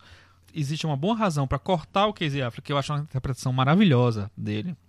Para mim é a melhor do ano. É, no Manchester, eu acho que o Denzel Washington pode ser uma, uma coisa. Tudo bem, não vamos dar para Moonlight o prêmio, vamos dar pro Mas nesse raciocínio pode dar muito bem pra La La Land se La Land ganhar atriz, a filme, ganhar meia dúzia de 10 Oscars, né? E o Ryan Gosling já bateu na trave, né? Ralph Nelson então, tipo e outros assim, filmes a academia já o surpreendente viu, né? O filme Ele que ganhar não, é- 8 não apareceu Oscars hoje. ganhar ator e atriz. Não seria uma coisa é, absurda. mas eu acho que a, a- interpretação da, da Emma Stone, ela é mais... é, as pessoas gostam mais. A do Ryan Gosling tem muitos críticos e realmente eu não acho uma grande interpretação, não. Eu acho, que ele, eu acho ele um bom ator e eu acho que ele já, já tava melhor em muitos, muitos outros filmes. Nesse filme, ele particularmente não... Pô, não o cara canta, dança, demais. sapateia. Vocês estão É, mas nem- nenhum- coitado. Mas isso é a exigência pro Faustão. Nenhuma das ganhar- duas atuações. Eu, eu não saí do cinema, nossa, que atuações. Ah, não, também não. Não, Ryan bem. Gosling, meu Deus. Acho que até é, o filme joga pra um tom mais low profile. Ele não quer que a gente saia é, notando tanto a atuação, porque são interpretações meio pé no chão, assim, realistas, né? É, pois é, Só mas... que eu não, não vi nada especial, nenhum dos dois, assim. Nem, É. no, nem no grande momento da Emma Stone eu vi. Não, tá- Ó, eu, eu também não acho, não. Na minha lista de melhores atrizes do ano, ela não vai estar. Mas o Ryan Gosling é que não vai estar mesmo, na de Mesmo. melhor ator. E, enfim. Agora, eu acho que o. Agora, será que eles não. Vão buscar uma alternativa? Viggo Mortensen? Não, essa é a alternativa não, é impossível. Próxima categoria. É, é, então, atriz Não, coadjuvante... não, mas, mas, mas eu Não, acho que é- na categoria de ator tem opções. O Denzel Washington é uma opção e o Andrew Garfield também. Eu acho que muita gente ficaria feliz com Não, a é, vitória é, do Andrew eu acho que o Garfield. Andrew Garfield tem 100 vezes mais chance do que o Viggo Mortensen Sim. ganhar Oscar. Ah, eu acho. São Ó. dois filmes que ele não conseguiu tomar banho, né? Esse e o Silence. Troféu Cascão 2017. tá bom, eleito. Cris. Bom, e vamos fechar com a- os atores, então, com uma atriz coadjuvante, Viola Davis, e não tem mais ninguém disputando com ela? Ou Moonlight com o Naomi Harris pode ter... Essa, Não, é- essa é Viola Davis, tá Essa fechado. categoria foi um pacote fechado, porque há muito tempo que assim São essas cinco e acabou, né? E é muito engraçado porque assim é, ninguém ousava apostar em ninguém, ninguém diferente. Uma sexta Todo opção. mundo acertou essa, essa, essa- quem fez as previsões assim. É, a Viola Davis é a favorita absoluta porque ela nunca ganhou, porque ela é a Oscar So White. E porque black. ela tá bem pra caramba. Isso eu já não sei, isso Eu tô você viu, eu não afirmando, vi. Ela tá bem pra caramba. E é, é uma atri- uma atriz de respeito. Ela já teve na bica de ganhar o Oscar duas vezes. Não ganhou ainda. Eu acho que não tem pra ninguém mesmo. Mas uma pergunta ganha. pro Michel que viu o filme. É, ela é coadjuvante no filme? Coadjuvante. Coadjuvantíssima. assim. Sim, sim. Coadjuvante. Ela... Porque ela ganhou o Tony, né? O prêmio de. É, porque teve uma atriz, polêmica que melhor- na peça ganhou a melhor atriz, o mesmo papel, É. e no filme é Não, coadjuvante. o- no filme o principal é o Denzel Washington e só. E ele tá sempre dialogando com alguém, o filho, ou o Ah, tá. amigo, ou, ou a mãe. Blá, blá, que, blá, que é blá, ela, blá, quer blá, dizer, blá, blá. são várias É pessoas que dialogam com ele, cada hora é uma vez. É um pouco relativo isso, né? Muitos consideram se tem uma atriz e ela tá no papel principal, ela seria a atriz, e não uma Sim. atriz coadjuvante. É, mas no- Não. no É. meu, no meu, meu julgamento ele não, não é, É, atriz eu, principal. co- como é que vocês, vocês geralmente veem isso? Eu geralmente, eu falo assim, que história o filme conta? O filme conta a história do Denzel Washington. Então, pra mim, ele é o protagonista. Eu não, eu não vi o filme ainda, né? E, e- é isso, a história do Denzel Washington se relacionando com, com as pessoas em torno dele. Aham. E aí acontece o que acontece. Ô, Michel, dizer, você não gostou da Naomi Harris no Moonlight, cara? Como assim eu não gostei? Eu Você gostei, mas eu você não, acho nada demais. Eu não acho excepcional, nem ser não. indicada. Eu acho que ela parece pouco. Ah, mas aí é cara. Sim, até aí tem gente que pode ganhar prêmio por 10 o, segundos. Ou então, o, o- é, quem foi? O Anthony Quinn ganhou por 7 minutos, É, eu acho, de 7 minutos é bastante. É muito, muito. Eu, eu gostei dela, mas eu não achei excepcional. Mas eu, eu por exemplo, não colocaria a Octavia Spencer aqui. Não, é realmente assim, é, essa, foi uma indicação indicação é- automática. É tipo assim, Otávio Spencer já ganhou o Oscar, então vamos botar cotada, vamos colocar o filme que ela fez e tal, vamos botar no filme negro, que a gente precisa botar cota de filme negro. Era melhor botar a Janelle Monet. Que tá no mesmo filme, que tem um papelzinho um pouco mais, Mais- mais intrigante do interessante, que. Ô, Ó, o Cris. interessante de novo aí, Thiago. Ô, Cris, e por que que a Nicole Kidman foi indicada em Lion, Cris? Você que viu tanto quanto eu Lion, Cris. Acho que é porque ela deixou a maquiagem vazar umas rugas e tal, o pessoal se compadeceu, né? Eu pesquei aqui pela memória, talvez seja o primeiro filme que ela aparece realmente como mãe, Uma como uma pessoa mais né? velha, como uma senhora, assim, É, né? eu- As pessoas eu devem ter se eu é comovido. por Natalie- aí. porque a Nicole Kidman foi indicada? Weinstein. Exatamente. E a Eu Michelle vou falar mil Williams- vezes que as pessoas per- perceberem, ver o nome deles, vai ter indicação. Dos Olha, Michelle deles. Williams, eu adoro o Manchester à beira-mar. A gente vai falar um pouco mais Ela sobre tá ele daqui a por, pouco. por uma, uma cena, né? É, e eu não É acho que ela cena. seja extraordinária. Eu ousaria não. dizer que o Lucas Hedges também tá indicado. por É, mas o cena. Lucas Hedges eu gosto, eu acho Mas boa eu a gosto indicação. também, mas eu acho que tem aquela Hedges cena é- mais... Mas, eu- mas você não gosta da Michelle? É, eu no acho que ela filme? faz a Michelle Williams. Eu não, eu Ah, não acho que sei. eu acho, que ela- acho ela bem eu, eu limitada. não sou um grande fã da Michelle Williams. É, é das três indicações que ela teve até agora, assim, a única que eu acho que ela é merecida mesmo é uma indicação que eu ainda questiono porque é uma indicação bem, um- uma interpretação bem de imitação, que é da Marilyn Monroe. É, Brokeback Mountain pra mim ela tá ok. No Namorados para Sempre eu acho que o Ryan Gosling tá 10 mil vezes melhor do que ela. É, e nesse filme eu finalmente achei ela boa. Eu acho ela boa. É um papel pequeno, só tem duas cenas importantes e tal. Eu Mas acho que ela- ela funciona pro papel. Não, É- não ela vejo tá indi- nada tá indicada pela extraordinário. cena do pôster. É, É, aquilo. sim, sim. E, e é uma baita cena. Ele até É, eu entrevistas com, com o diretor hoje que ele fala que aquela cena era chave pro filme Mas ser eu bom acho que a não. Ele, a cena- opinião é, dele. não sei. Eu, eu acho que tem toda a razão. Eu fico com a impressão Essa- que é mais direção de, de cena, enfim, não vejo uma grande O atriz texto ainda. em si ali. E olha que quem fala é um fã de Dawson's Creek. Eu acompanhei muito a Michelle Williams. antes da fama. Olha as verdades vindo à tona. enfim, eu nunca achei uma grande atriz. Acho ela no mesmo nível da Katie Holmes, que também era da série. Só que ela despontou e a Katie Holmes não. É, porque também a Kate Holmes, o que, é que ela resolveu? Com quem que ela resolveu casar? né? Vamos então dar a última repassada em alguns. E direção, Michel? Ah, claro, eu, eu tinha esquecido que eu- que quando falar de Mel Gibson achei que nós já tínhamos falado, mas tem É. que falar de direção, com certeza. Te- Denis Villeneuve. direção tem Denis Villeneuve, mas era esperado, né? Denis Villeneuve com a Era chegada esperado, aí. mas o Christopher Nolan, quando ele fez aquele filme de ficção científica que você gosta, Não, mas Ele não, também não é era esperado. Não é bom aquele filme. Não, Chico, mas ele fe- ele Mas aquele fez o é Batman bom, e o Origem. não é bom. Não, mas o, o que aconteceu, eu, eu acho casos parecidos, porque assim, são diretores que são respeitados de uma certa maneira, fazendo filmes que não fazem perfil de indicação para direção, que foram indicados para o, o prêmio de direção do, do Directors Guild of America. Christopher Nolan concorreu por Batman, concorreu o Cavaleiro das Trevas e concorreu por A Origem. E o Denis Villeneuve eu imaginei que talvez tivesse o mesmo destino. É, não me surpreendeu a direção, porque se vocês repararem, cinco filmes, os cinco filmes que tiveram mais indicações. Ah. Eu acho até que se o Oscar tivesse só cinco indicados a melhor filme esse ano, seriam, Seriam esses esses cinco aqui, eu também É, acho. Arrival, Hacksaw Ridge, La La Land, Manchester e Moonlight. Pode Eu ser, acho que eu são Acho que os seriam os cinco, os cinco é. considerados. Eu aí. acho que, que, que eram os mais fortes. Vamos então rapidinho para as últimas detalhes aqui. Documentário, acho que merece um capítulo à parte. Tem três documentários indicados com temática é, Negra. negra. Uhum. Que, Isso é, já- que são I'm Not Your Negro, OJ Made in America Já e falamos- a 13 terceira. Isso que já, já falamos bastante do OJ Made in America e já falamos também do 13 terceira emenda. Que eu finalmente assisti esses dias e achei um filme muito bom. É muito bom. muito bom, muito bem pesquisado, né? Muito bem argumentado. E, e para nós brasileiros, eu acho É. que vale mais ainda a pena assistir nesse momento. Nesse momento, com essa nossa, questão carcerária que, na- que tá aí tirando É. nosso sono e, e Aham. ocupando nosso noticiário. E o filme é sobre isso. É sobre a questão negra e sobre a questão é, carcerária nos Estados Unidos. Então vale a pena ser visto. E é impressionante como o filme que conversa com o OJ, né? Porque o, o, São o mesmo tema, o né? OJ Made in America, ele, se- ele marca muito isso, essa coisa da, da, da perseguição ao negro, da, da, da prisão de negros, da, sabe, da, do negro ser criminalizado tal. E, e o, o 13 terceira emenda, ele termina levando isso, mostrando isso em números e tal, e, e a evolução, né, do que aconteceu. Goste mais ou goste menos, acho que são dois filmes obrigatórios do ano passado que devem ser vistos. Também acho. O, o I'm Not Your Negro vai ser lançado no cinema no Brasil. É, hoje eu recebi um e-mail com a data, eu acho que é comecinho de, de fevereiro. Vai se chamar Eu Não Sou Seu Negro. E pelo que eu vi do filme, ele é bom também. Muito bem, muito bem. Aí e também tem o Fogo no Mar, o, o ita- o italiano que nós falamos no nosso episódio número 19. Pois é, já Olha faz só, tempo. Ó, que- como Que, faz tempo que toca no, no tema da imigração na Europa, ou seja, Uhum. outro tema que tá aí Bem, foi palpitante, né? importante que foi lembrado. Eu gostei muito da. Nem acho o filme tão maravilhoso, mas eu gostei muito da lembrança disso, que tava passando em branco esse tema que foi o terror da Europa o ano inteiro.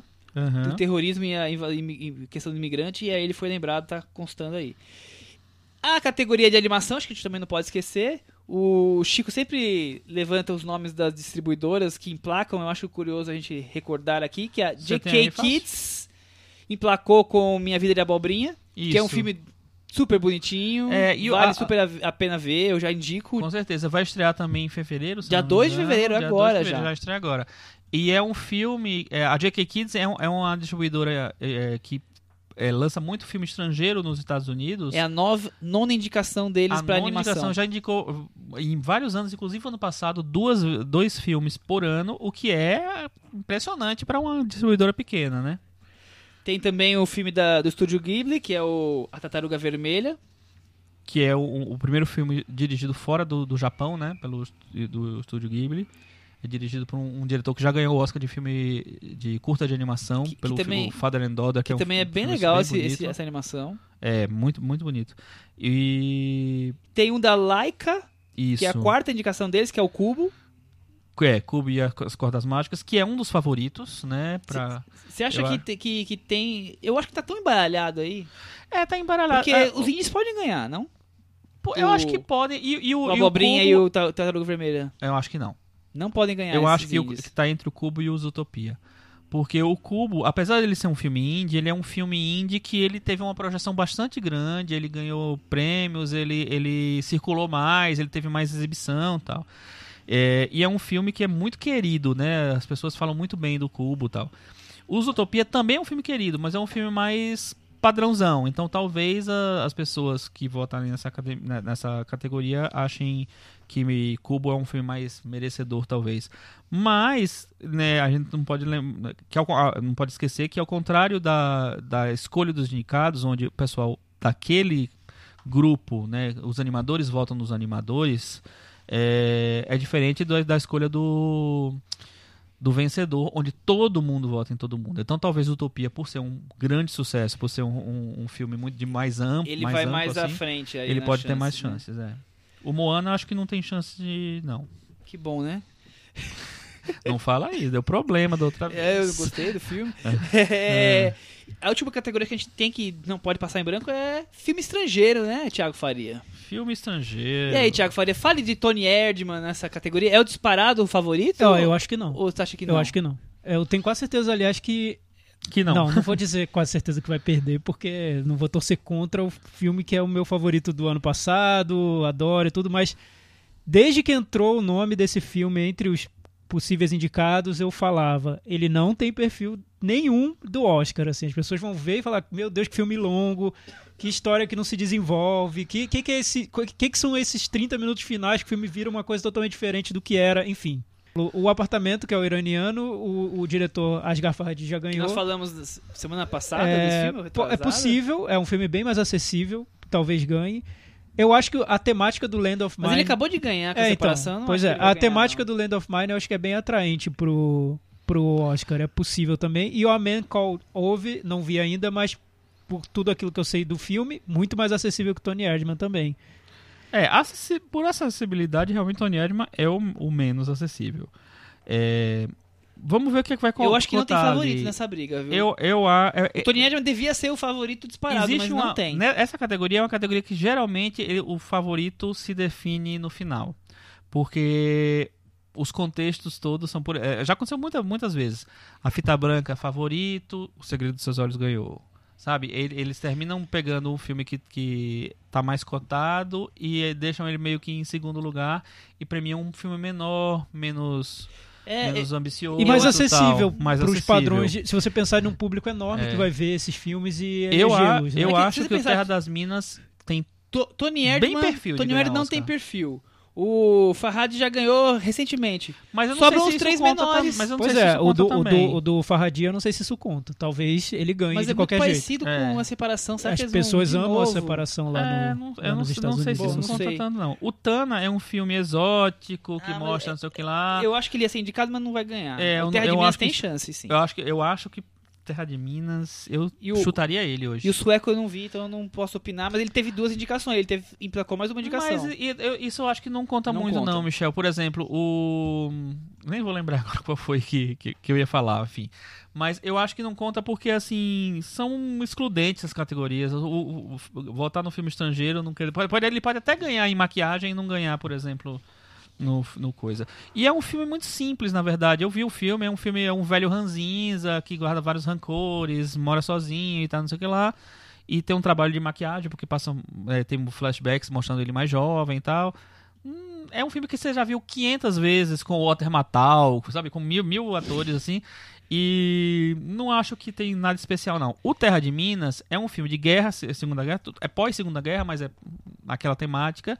É, e tem uma coisa muito, muito interessante, que é, é a história do- do- das crianças que trabalham, dos, dos jovens soldados, né? São soldados nazistas que, que, que a Alemanha perde a guerra e ficam isso. obrigados a tirar as minas que foram colocadas pelos nazistas nas, praias, da, Dinamarca. E é, tem um trabalho bonito. Eu achei um filme de- decente, assim. Não acho um filme grande filme, não, mas eu acho decente o filme. Agora eu vou fazer uma provoca- provocaçãozinha básica pra vocês dois. Provoca, Michel. Cannes é melhor que Veneza? Ou Veneza é melhor que Cannes? Hã? Por que, que eu tô falando isso? Festival de Cannes esse ano, filmes americanos. Last Face do Champagne, ninguém lembra da existência. Patterson, esnobado. Eu lembro da existência. Não, mas assim, esnobado no Oscar. Ah, Terrence Malick, esnobado no Oscar. E Loving, com poucas lembranças. com uma lembrança. Veneza, A Chegada, Jack, La La Land, Animais Noturnos.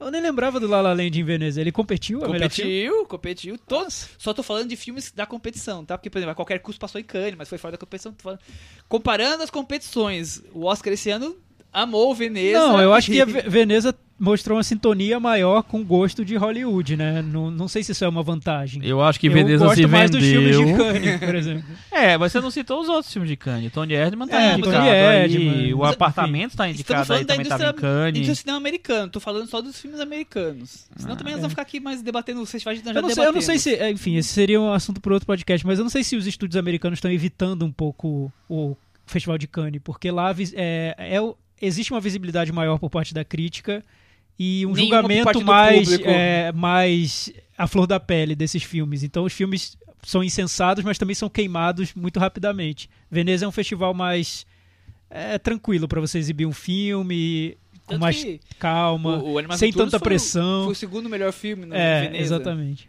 Enfim. É a provocação do que eu ia fazer. Vamos Foi, mudar de né, o assunto. segundo melhor filme de Veneza. Mas vamos foi, mudar de assunto Deus. sem falar que La La Land vai ser uma barbada? Acho que a gente já falou. A gente falou. La Land. tá- Assim, a gente falou que há controvérsias. É, Como nós vamos continuar acompanhando com boletins do Oscar do sindicato e tudo mais, nós vamos respondendo isso aí. Agora eu vou rasgar aqui o Oscar, esquece esse assunto, vamos falar Vai de nada, você vai falar do filme Manchester à beira-mar. Por isso que eu tava Ah. perguntando, vai ser uma barbada ou Manchester à beira-mar? Tem alguma chance? De ganhar o Oscar? Não, não tem chance. Tem mas, uma chance de conquistar, mas de conquistar nossos, os nossos corações. corações, é ele tem todas Mais ou menos, eu vi muita gente falando mal hoje no O que, que Twitter. tá acontecendo com as pessoas, Nossa, Chico? sim. Fala aqui comigo. Vamos, Odinho, vamos deixar odinho a Cris e o Michel coração, ali e gente. vamos conversar aqui no Odinho canto. O que, que tá acontecendo com essas pessoas nas redes Ah, não sociais? sei, gente. Eu, eu acho que eu, eu já propus pra vocês, vou voltar a falar. Eu acho que a gente tem que fazer um programa sobre hater. Vamos fazer, vamos fazer. Vamos fazer. Aí, ó, tá, Aliás, lan- aliás, vamos, lançar, vamos lançar a pergunta Vocês querem que a ouvintes. gente discuta esse, esse tema ou vocês detestam os haters e deixam eles pra lá? Ou vocês estão nos detestando por sugerir esse tema? Ou porque acham que nós somos os haters? É. Não, porque. é, não, eu nem- falo de hater, porque tem várias pessoas que não gostaram, assim.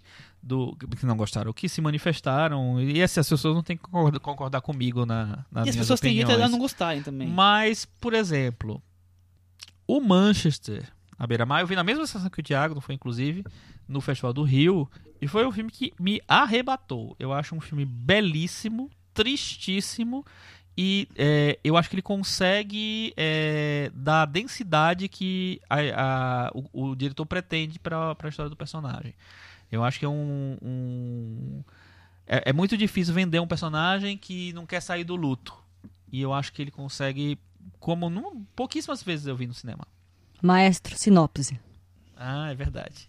Eu ia começar de outro jeito hoje, mas tudo bem, né? Ah. Sinopse. Um zelador Casey Affleck, é forçado a voltar à sua cidade natal para tomar conta do sobrinho adolescente, Lucas Hedges. após a morte prematura de seu irmão. Eita, esqueci. Kyle Chandler. O retorno resgata esse local de memórias doloridas e feridas não cicatrizadas. Ó, Com Michelle. Williams.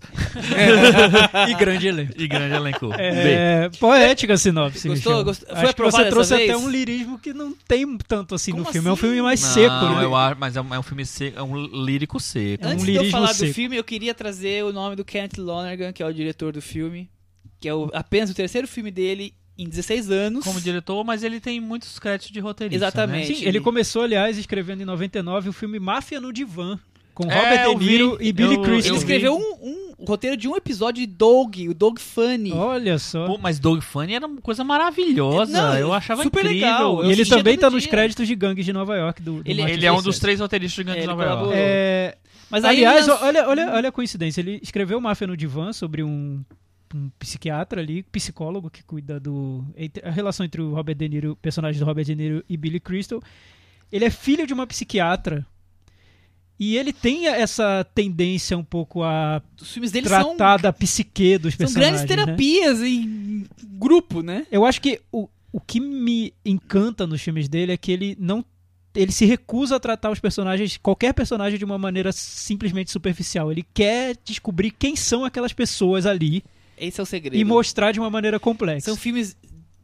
É óbvio que tá ali, o filme, o roteiro é muito importante, tanto que ele é sempre o roteirista dos filmes dele, o roteiro é muito importante, as histórias, ele quer contar histórias, mas ele não tá querendo só narrar a história, ele tá querendo que você absorva o personagem, que você se intrometa na vida do personagem e tenha opinião, mas que eles sejam bem desenvolvidos. Os três filmes dele que ele dirigiu têm essa mesma característica, com histórias que são bem diferentes, sempre tem algum ponto ali que se mistura, tem religião de alguma forma, a questão familiar tá sempre envolvida, mas assim, tem esse ponto muito forte de, de família com problemas e ele desenvolvendo personagens e desenvolvendo questões. E, e uma característica dos filmes dele é como ele trabalha com os atores, né? Ele tem uma, uma origem teatral, né? Desde os anos 90 ele faz peças, foram super elogiadas, tudo. E ele diz que durante a- as filmagens do- dos filmes dele, ele trabalha muito com improvisação. Ele deixa que os atores colaborem e que tragam características para os personagens e isso só enriquece na construção do- dos tipos que estão no- nos roteiros, né? Também é interessante, porque você vê nos filmes dele, eu, quando vi o Manchester, o Chico lembrou na mesma sessão que ele, no Festival do Rio, é, o filme traz um frescor, assim, quando parece que você está vendo seres humanos numa trama que poderia estar acontecendo. Na vi- o seu vizinho Na ali vida, podia né? estar vivendo alguma coisa É, parecida eu, acho, eu acho que. Até meio brega falar isso, talvez. Mas eu acho que esse filme consegue um grau de humanidade que falta muito nos. nos no- nos dramas, nos melodramas hoje do. Principalmente os que tem essa coisa mais industrial, né? O que que estão. que não são totalmente independentes, ou que são. Enfim. É, eu acho que Só pra não consegue... passar em branco, nós falamos dos filmes, não falamos nomes. Aham. Conte comigo, de 2000, e Margaret. dos filmes que ele Que ele, os filmes que ele dirigiu. pra- pra quem se interessou e Isso. quiser correr eu, O atrás. Margaret, inclusive, eu acho um filme filmaço. Ah, é um incrível. filmaço. O Conte Comigo eu acho muito bom é também. o meu mas- favorito, o Margaret. mas assim, o- e o mas Margaret é um filme que tem um, um histórico louco, porque ele deu. é, teve roteiro. briga, um monte de certo, problema. teve- Dizem que tem uma, um um corte sendo que é maior, que é o corte dele, que Sim, o é tá maravilhoso. muito melhor ainda. Você É viu esse você já viu o corte Vi, vi, corte grande? vi, Puta, vi. Que a distribuidora não quis lançar porque é de 3 horas de Sim, duração. É, e há um- uma performance espetacular da Anna Paquin. Eu acho um, puta, um filmaço. Eu acho que seria o filme que é, a Anna Paquin talvez ganhasse. O seu segundo Oscar que ela já ganhou. Mas voltando pro. pro Agora vamos falar de Manchester pro. Manchester. Eu, eu acho um, um filme que me tocou profundamente, assim. Acho um filme bonito e eu acho um filme que consegue explicar por que, que o personagem age daquele jeito. Porque é, eu acho que, que na maioria de- dos filmes, assim, que, que tratam de luto e que tratam de, é, de- de- dessas coisas tristes, eles procur- procurariam, principalmente no roteiro original, é, um, um caminho diferente, talvez um caminho de redenção, um, um caminho de, sei lá, tentar aliviar um pouco a barra do espectador que tá vendo ali, assim. E eu acho que não, eu acho que o, o, o Kenneth Lonergan, ele é, tenta consegue explicar e mostrar por que é que, que o, o, o personagem do Casey Affleck age daquele jeito, é, se recolheu daquele jeito e só consegue viver daquele jeito. Ele só, é para mim é, é assim, o que sobrou pra ele é aquilo. É o que ele é, virou o universo dele aquele ali. Eu acho que por mais que que, que tenham uns personagens que tentam tirar ele daquele daquela coisa que, que ele tá preso ali, eu acho que pra ele virou a vida dele. E pra mim me soa, me soa muito genuíno como, como o, o Lonergan conseguiu criar isso, É- sabe? é Estabelecer o, isso. O roteiro dele, ele, ele vai te entregando as peças do quebra-cabeça bem devagar, né? Pra você Aham. ir, ir montando e depois você entender o que você acabou de falar. As razões de- do porquê ele agir dessa forma e, e ter esquecido a vida social, se afastado de todo mundo e depois é obrigado a voltar pela questão da, da tragédia do, com o irmão. Quer dizer, ele vai te dando as peças ele vai te explicar em detalhes, mas ele não vai te dar tudo assim, ó, fácil. Ele vai fazer você ir se envolvendo com os personagens, entendendo os personagens, até que você consiga montar o quebra-cabeça e falar assim, nossa, é isso que aconteceu com ele, por isso que ele está assim. É, o que eu gosto no filme é que eu, eu acho que ele. Eu sinto que ele parte principalmente do personagem. Ele tem aquele personagem e ele pergunta qual é o filme que deve ser feito para esse personagem. E como esse personagem vai lidar com essa situação. Porque eu ouvi descrições sobre esse filme, sobre o Manchester, de que seria um melodrama, ou de que seria um filme frio. Enfim, eu, eu não consigo ver nada disso, porque eu acho que é um filme que condiz com aquele personagem. É um filme muito do personagem é um personagem que, além de estar no- vivendo uma situação de luto, ele é um sujeito meio agressivo. Ele tem momentos que, que provocam um humor um pouco Fora áspero, casinha, assim, né? é diferente. E o filme tem tudo isso dentro do estilo que, o- que o Kenneth Lonergan dá pra trama.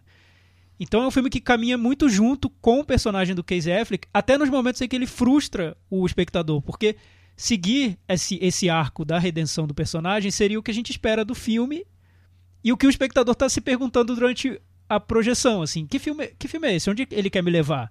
Eu acho que ele quer me levar para esse lugar e ele não te leva para lá porque ele tá seguindo o personagem e não É, tá se comprometendo com o espectador, mas com a, a vida daquele personagem. E a gente sabe que na vida a redenção às vezes acontece para alguns e às, Às vezes, vezes não. não. Assim, alguns, alguns, algumas pessoas conseguem lidar com o luto de uma maneira diferente de outras, né? E o acho que o que o filme quer entender é o que esse personagem faria e qual é o destino desse personagem. E, e a questão do, do frio, eu, eu também discordo, porque é diferente você ter um filme frio e um filme contido. O filme é contido porque o personagem é contido. Ele, ele mantém pra dentro dele as emoções dele. Sim, dizer, eu, eu acho que ia ser falso se fosse diferente a narrativa, né? Sim, Michel, eu acho que as pessoas generalizam demais esse lado do- de como é a construção do estilo do- da direção do filme. Se não é um filme totalmente exagerado e óbvio como um La La Land, eu não digo óbvio no sentido ruim, mas que a, a direção do filme tá óbvia ali, tá na cara, né? As cenas musicais estão ali, são bem construídas, o diretor está aparecendo. Quando é uma direção um pouco mais contida, que opta por tons mais cinzentos, um ritmo específico, muitas pessoas pensam que não tem um diretor, que o filme se construiu sozinho. Ao contrário, não, Exa- existe o diretor, ele tá lá, ele é muito atento Tá e, na mão dele o filme. e é sábio o que ele as decisões por tirar alguns elementos do filme que poderiam tornar o filme mais apelativo, óbvio, mais palatável. mais palatável ou, ou mais banal, né? Trivializar o drama daquele personagem. Ele não faz isso. Eu acho que tem, tem um estilo pra mim que é muito É, claro eu no acho- filme. Eu, não acho vejo um filme Ao contrário disso, ele, ele dá uma complexidade maior para o personagem. Porque essa coisa de, da- do, do estado do personagem, da- da- do, do estado de luto, ser a força motora dele, sabe? Ele, ele não só ele se refugia no luto, ele faz do luto a razão dele continuar vivo. Então, eu acho que esse é o, é- foi o que mais me pegou, porque eu acho que o, o, Eu- Eu, eu vou além, eu não acho que é o luto. Por mais que Uhum. eu, eu entenda o seu raciocínio, mas eu acho que é uma coisa que até dialoga com o cinema do Lonergan como um todo, Uhum. é, da questão de você punir e ser punido. Os personagens, nos três filmes dele, eu vejo como ou eles querem punir ou eles querem ser punidos de alguma forma. No, no caso aqui, o, o KZF quer, quer também isso e não consegue. Ou... Então, mas eu acho que, Quer dizer, eu acho que E aí, tá no mesmo. no luto, no Uhum. luto ele encontra uma forma de, de se punir, assim. É, é a que- já que- prisão já que, não foi dele. punido por outra coisa. E eu acho que ele não consegue viver mais de outro jeito. Sim, entendeu? sim, Porque sim. assim, ele tem chances ali ao longo do filme de mudar, de, de, de, de dar uma virada na vida dele, maior ou menor, acho que em vários momentos. Principalmente na- no principal motivo do filme, que é a relação dele com o sobrinho. É, e eu acho que assim, ele, é- e ele evita isso. E ele não evita do- só de uma maneira meio de fazer um truquezinho, ah, vou surpreender você, espectador. Não é isso. Ele consegue dar uma. dar, um. elaborar é, todos os motivos por- pelos quais o, ele, ele segue os caminhos que ele segue, o, o- o- como é que chama o personagem. É, e eu, a, e a, a- a gente não falou ainda da qualidade da interpretação do, Do Casey. do Casey Affleck, mas o Casey Affleck é um ator que eu nunca tinha me impressionado, nunca, eu inclusive achava, não entendia porque que ele tinha sido indicado pelo aquele filme do o assassinato do é, Jesse James e tal. Não, não via nada demais, não- só uma vozinha estranha tal. e tal. E nesse filme eu acho que ele, puta, ele entrou completamente no personagem é, e ele me surpreendeu muito, assim. É, eu, dando uma pesquisada, eu percebi, eu descobri que o, o Casey Affleck nasceu numa cidade muito próxima ali de onde... O nome da cidade, inclusive, é Manchester by the Sea. É, né? gente, o nome da cidade é Manchester É, by Man- the Sea. É, pois vale lembrar isso. A- as pessoas também chamam de Manchester, mas o nome é Manchester by the Sea, com hífenzinhos e tudo. É, ele nasceu numa cidade a duas horas da linha, um pouco maior do que, do que a, Até porque a cidade cidade do tem cinco filme, mil habitantes. 5 mil habitantes. E é, eu acho que de uma certa forma isso ajuda, porque ele en- entende um pouco da talvez da mentalidade da- dos moradores é, daquela região, sabe? Das pessoas mais simples daquela região, porque o personagem principal é um, é um cara que é um zelador, faz trabalhos manuais, faz coisas, né? É, conserta, Conserta, banheiros sim. e coisas, coisas do tipo. É, e eu acho que ele talvez a tivesse já uma intimidade com aquele tipo de, de comportamento. E eu acho vital tudo. pra história que aconteça numa cidade daquele tamanho. Não poderia ocorrer um filme como ele é em Nova York, por exemplo. Sim. So- sobre o Casey Affleck, eu acho que o diretor também roubou muito do Casey Affleck pro personagem, porque eu ainda não consigo ver o Casey Affleck como um ator com A maiúsculo. Eu acho que ele tem um, um jeito que cabe a alguns personagens. Ele tem uma maneira de atuar, talvez muito espontânea até, que cabe a certos tipos. Eu acho, por exemplo, essa vozinha dele que o Chico tá falando, eu acho que é um tique que me irritou muito no, no assassinato de, de Jesse Jesse, James James. também. Covarde desse E que nesse não. Nesse eu acho que tem tudo a ver com o personagem. E eu percebo que o diretor pode ter usado isso a, seu serviço do personagem. E não É. o contrário. Não exigido do Casey Affleck uma construção tão é, engenhosa de personagem. Acho que ele usou isso do próprio Casey pra compor e, e, e, e vestiu perfeitamente no personagem. Acho que a interpretação dele é. Você sente que é uma, uma pessoa vivendo né, no, no, no filme. E, Mas é engraçado, o Chico falou sobre a interpretação dele do personagem. A minha, eu vi o filme de uma maneira um pouco mais otimista que o Chico. Hum. Eu acho que ele flagra um momento na vida daquele personagem em que ele não consegue ainda resolver as questões dele. Não consegue. Não vai conseguir. Mas o filme mostra pequenos indícios de que talvez no futuro, no Manchester à beira-mar Cê 5, acha? ele mude. otimista. É. eu não acho. Eu acho, eu acho que ele flagra um personagem que ainda não consegue. Por isso que eu acho um filme brilhante, porque isso é muito raro de ver no cinema, é mais comum ver na literatura, eu acho. Que é flagrar o personagem no momento que ele ainda não conseguiu, mas quem sabe talvez um dia ele consiga, assim, ele não Eu, conseguiu. eu não, vejo, não sou tão otimista, não. Mas foi inter- interessante você falar de, de literatura, porque eu acho que o, o, todos os filmes do, do Kenneth Lonergan, e talvez esse, esse seja mais, sei lá, é, eu acho que ele se aproxima muito da literatura ou do teatro até, do, da- do- não do teatro, mas do texto, da dramaturgia, do... do é, de, de um, um texto que não é um texto no- normalmente que a gente vê no cinema.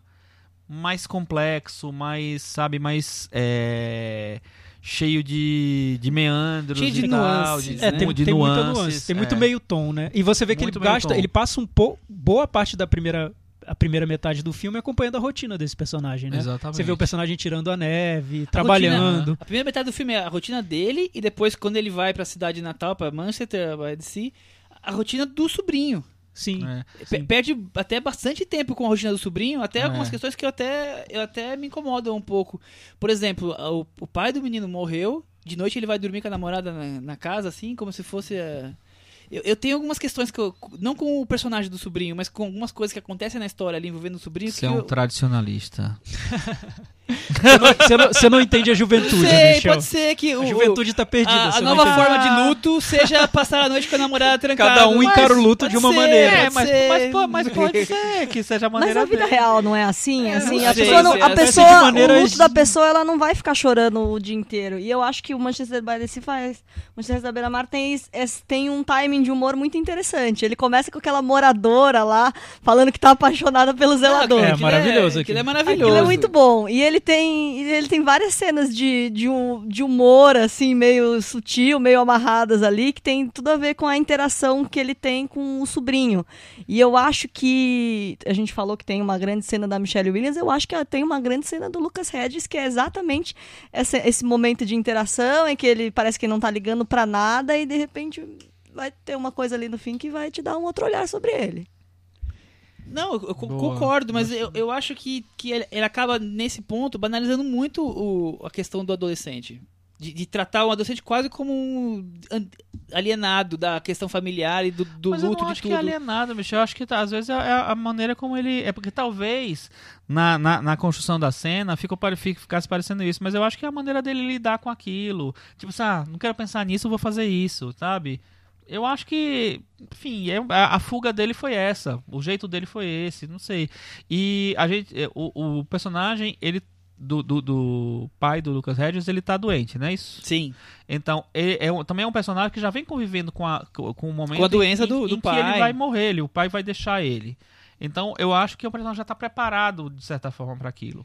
Então, não, não, eu não, não me incomodou esse, esse tipo de. Não, eu, eu, eu entendo de vocês, cena. mas, mas sinceramente me incomodou. Mas eu, entendo você ficar eu incomodado esperava que ele também. fosse. Ele desenvolveu tão bem tantas coisas que eu esperava que Ma- esse Mas, ponto fosse Michel, mais o personagem do. Casey Affleck também não é tão agradável. Não, né? ele não ah, é não, nada mas eu não tô pedindo agradável. pra que seja agradável. Pelo- Pelo contrário. não é Não, nada eu- então, e também eu não, é, que- não é que- tão sofisticado, digo, é, se você vai, entra no filme esperando o herói ou o anti-herói sofisticado, ele não, ele é um cara Não que é. é bronco, ele, aquela cena da briga no bar eu acho maravilhosa, assim, porque é Aham. tão...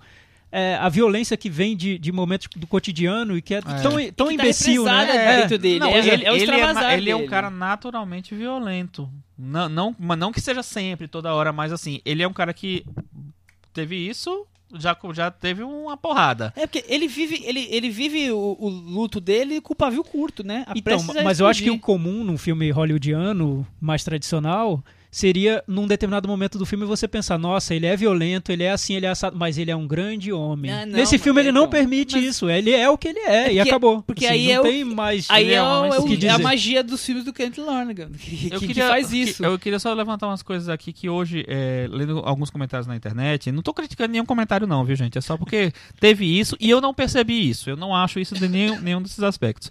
Eu vi é, alguns amigos, colegas de, de redes sociais falando é, que a montagem do filme era meio maniqueísta. Essa coisa de voltar para explicar as cenas. Ah, esse, esse momento em que volta pra explicar, Chico, Aham. e que tem uma trilha sonora muito específica e tudo, não quero dar Ah, spoiler. é, só para completar, É, também Muito- muitas pessoas sonora. criticaram esse Aham. momento. Não me incomodou. Mas eu entendo a crítica porque é justamente o momento em que o Kenneth Lonergan mostra: estou fazendo um filme. Porque antes é tão é, natural tudo que acontece no Espontâneo, filme e que parece espontâneo. Porque, Naturalista, porque ele, vamos dizer ele, assim. ele torna o estilo dele um pouco invisível, assim, né? Sim. E nesse momento ele aparece mais. Então talvez provoque um incômodo em algumas pessoas. Pra mim não provocou. Mim Porque eu não acho que ele marca também. bem os- alguns pontos do filme, como o passado, a lembrança, a Aham. lembrança dolorida, e aí a trilha marca bem a dor da É. lembrança. Acho que tá tudo muito pontuado no é- é- filme. Essa, o comentário da trilha. A trilha, quando eu vi, eu gostei. Eu não achei nada. Não achei sei lá. Ela, co- ela combina bem com o filme. Eu acho, que, eu acho que tinha a ver com o filme. Não, não me pareceu um, um jogo, uma coisa. Tanto é que uma, uma trilha. É, em nenhum momento, por exemplo, ela, ela teve cotada pro Oscar, vamos dizer assim. Se fosse uma trilha de um filme do Tom Ford, talvez é, ela fosse mais lembrada. Se fosse uma, uma trilha de um, de um John Williams que pontua muito as mudanças dramáticas mais de um filme. marcante, né? É, eu não acho, eu acho que ela é. Não vou dizer discreta, porque eu acho que não era mais discreta, mas ela, é- ela é uma trilha triste mesmo. Mas é uma, pra mim, ela, ela era. Tinha tudo a ver com as coisas. Ela embalava bem a- as cenas. É, e eu acho essa coisa de voltar no passado, não acho que seja um problema, assim. É, eu não sei se a crítica com, da, da, da pessoa que eu li era exatamente. Não, não pode ter flashbacks, tem que ser uma coisa direta. É, ou se era a forma como o flashback aconteceu. Bom, aí deixa a crítica lá pra quem Sincero, é, não, é, é, da porque eu queria entender realmente um pouco. É, queria- não... Porque pra mim funcionou Que? super ela, ele vir e Se não podemos mais trabalhar com flashbacks no cinema, nós vamos ter um, Não temos mais um corte cinema, muito né? grande de É. cinema, né? Pois é. E aí? Última coisa que eu vou comentar, é que vocês sabiam que o filme é produzido pelo Matt Damon, mas vocês sabiam que ele ia ser o diretor do filme? Ah, ele ser o diretor? Ele Oh, é- meu Deus, ele- ainda Ele ia bem que não. protagonizar, não. é? Ele criou a história, a, a ideia só inicial da trama, junto Ah, com não outro ator, que é o que- John Krasinski, Krasinski. Krasinski, É. e chamou o Kent Lonergan para ser o roteirista. Aham. E com o andar das- da carruagem acabou dando o filme todo pra ele ser o- cuidar Uhum. e só acabou produzindo o filme.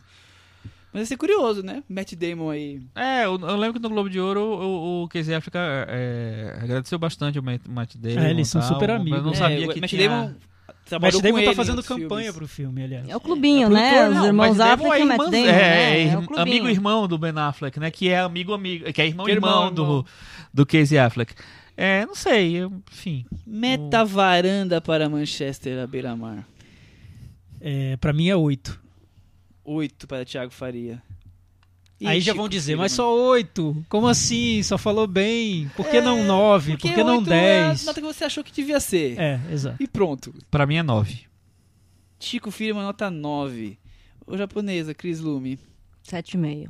7,5. A minha nota é 7. Isso que eu Ah, ah, jogaram o filme pra baixo, Chico. é, Você deu 8? Você tinha que dar 10.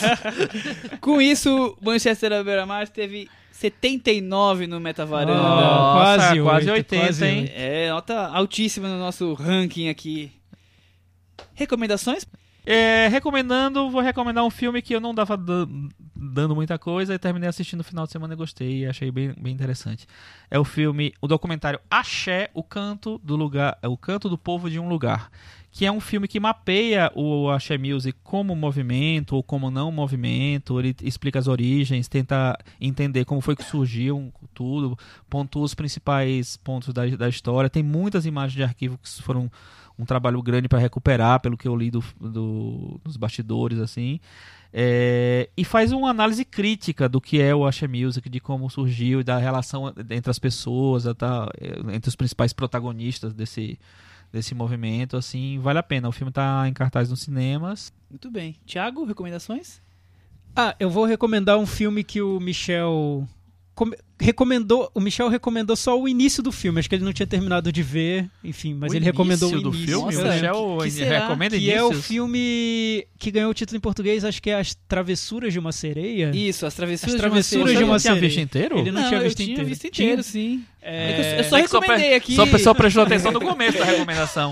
Ele falou, eu tinha- comecei a ver, pensei que não tivesse visto inteiro. Enfim, o filme do Stephen Chow, diretor que a gente, eu, pelo menos eu e o Chico, Eu adoro Kung Fusão. gostamos muito. É, o típico filme que jamais seria indicado ao Oscar em nenhuma categoria, porque é um estilo tão pessoal, inclassificável, só dele que acho que a academia não entenderia não. e uma comédia deliciosa, acho que cinema popular de um jeito que Foi um gente estouro perdeu de a coragem de na fazer. China. É, a maior bilheteria da China. Do ano passado, É. foi isso? Isso aí. Tá no As- Netflix. Tá no Netflix. Tá as travessuras Netflix. de uma sereia. Aí vocês vão assistir e depois vão pensar, nossa, aquele filme da Marvel, como ele é caretinho, quadradinho, né? Tantas possibilidades que Queria o que cinema quando dá o filme é bom, a gente recomenda duas vezes aqui nas recomendações Então do vejam cinema. as Tá travessuras de uma Deadpool e sereia. companhia. É. E semana passada eu recomendei o My French Film Festival. Sem ter visto nenhum filme, eu vi uma meia dúzia. Aquele sentimento do verão, que acho que vocês também já, já Eu vi viram. também. Eu não vi ainda. É, Eu acho que dos que eu vi, são, da mesma dos que eu vi, é o melhor. E ele é uma ótima resposta a Manchester à beira-mar. Porque é um personagem também vivendo luto, mas com uma- o oposto. Ele pra frente, né? Ele tá olhando pra frente. Enquanto É um filme mais pra Fentex. É, mas, ele, mas ele continua mantendo uma melancolia, não é uma coisa Aham. alegre, assim. É, é apenas É tido pro Tony Erdman. tratando de, de forma diferente também a questão do luto. É, é um bom filme. a- as diferenças que eu vejo é que eu acho que nesse o diretor quer aparecer mais que o personagem Ah, e eu acho que o personagem não é tão complexo quanto o do Casey é- Mas é um bom filme, ele ele eu tá achei longe bem, de ser tão rico bom. quanto o Manchester. É, achei não bem é. bom. Mas pra recomendar, acho que vale a pena ver aí de graça no My French Film Festival. Gente, falem conosco. Blog, Twitter, Deixem Facebook. lá no blog, no Facebook, qual foi a maior surpresa do Oscar, qual foi a maior esnobada do Oscar. Vamos fazer essa votação.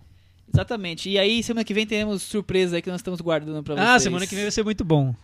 Até semana que vem. Tchau. Tchau. Tchau!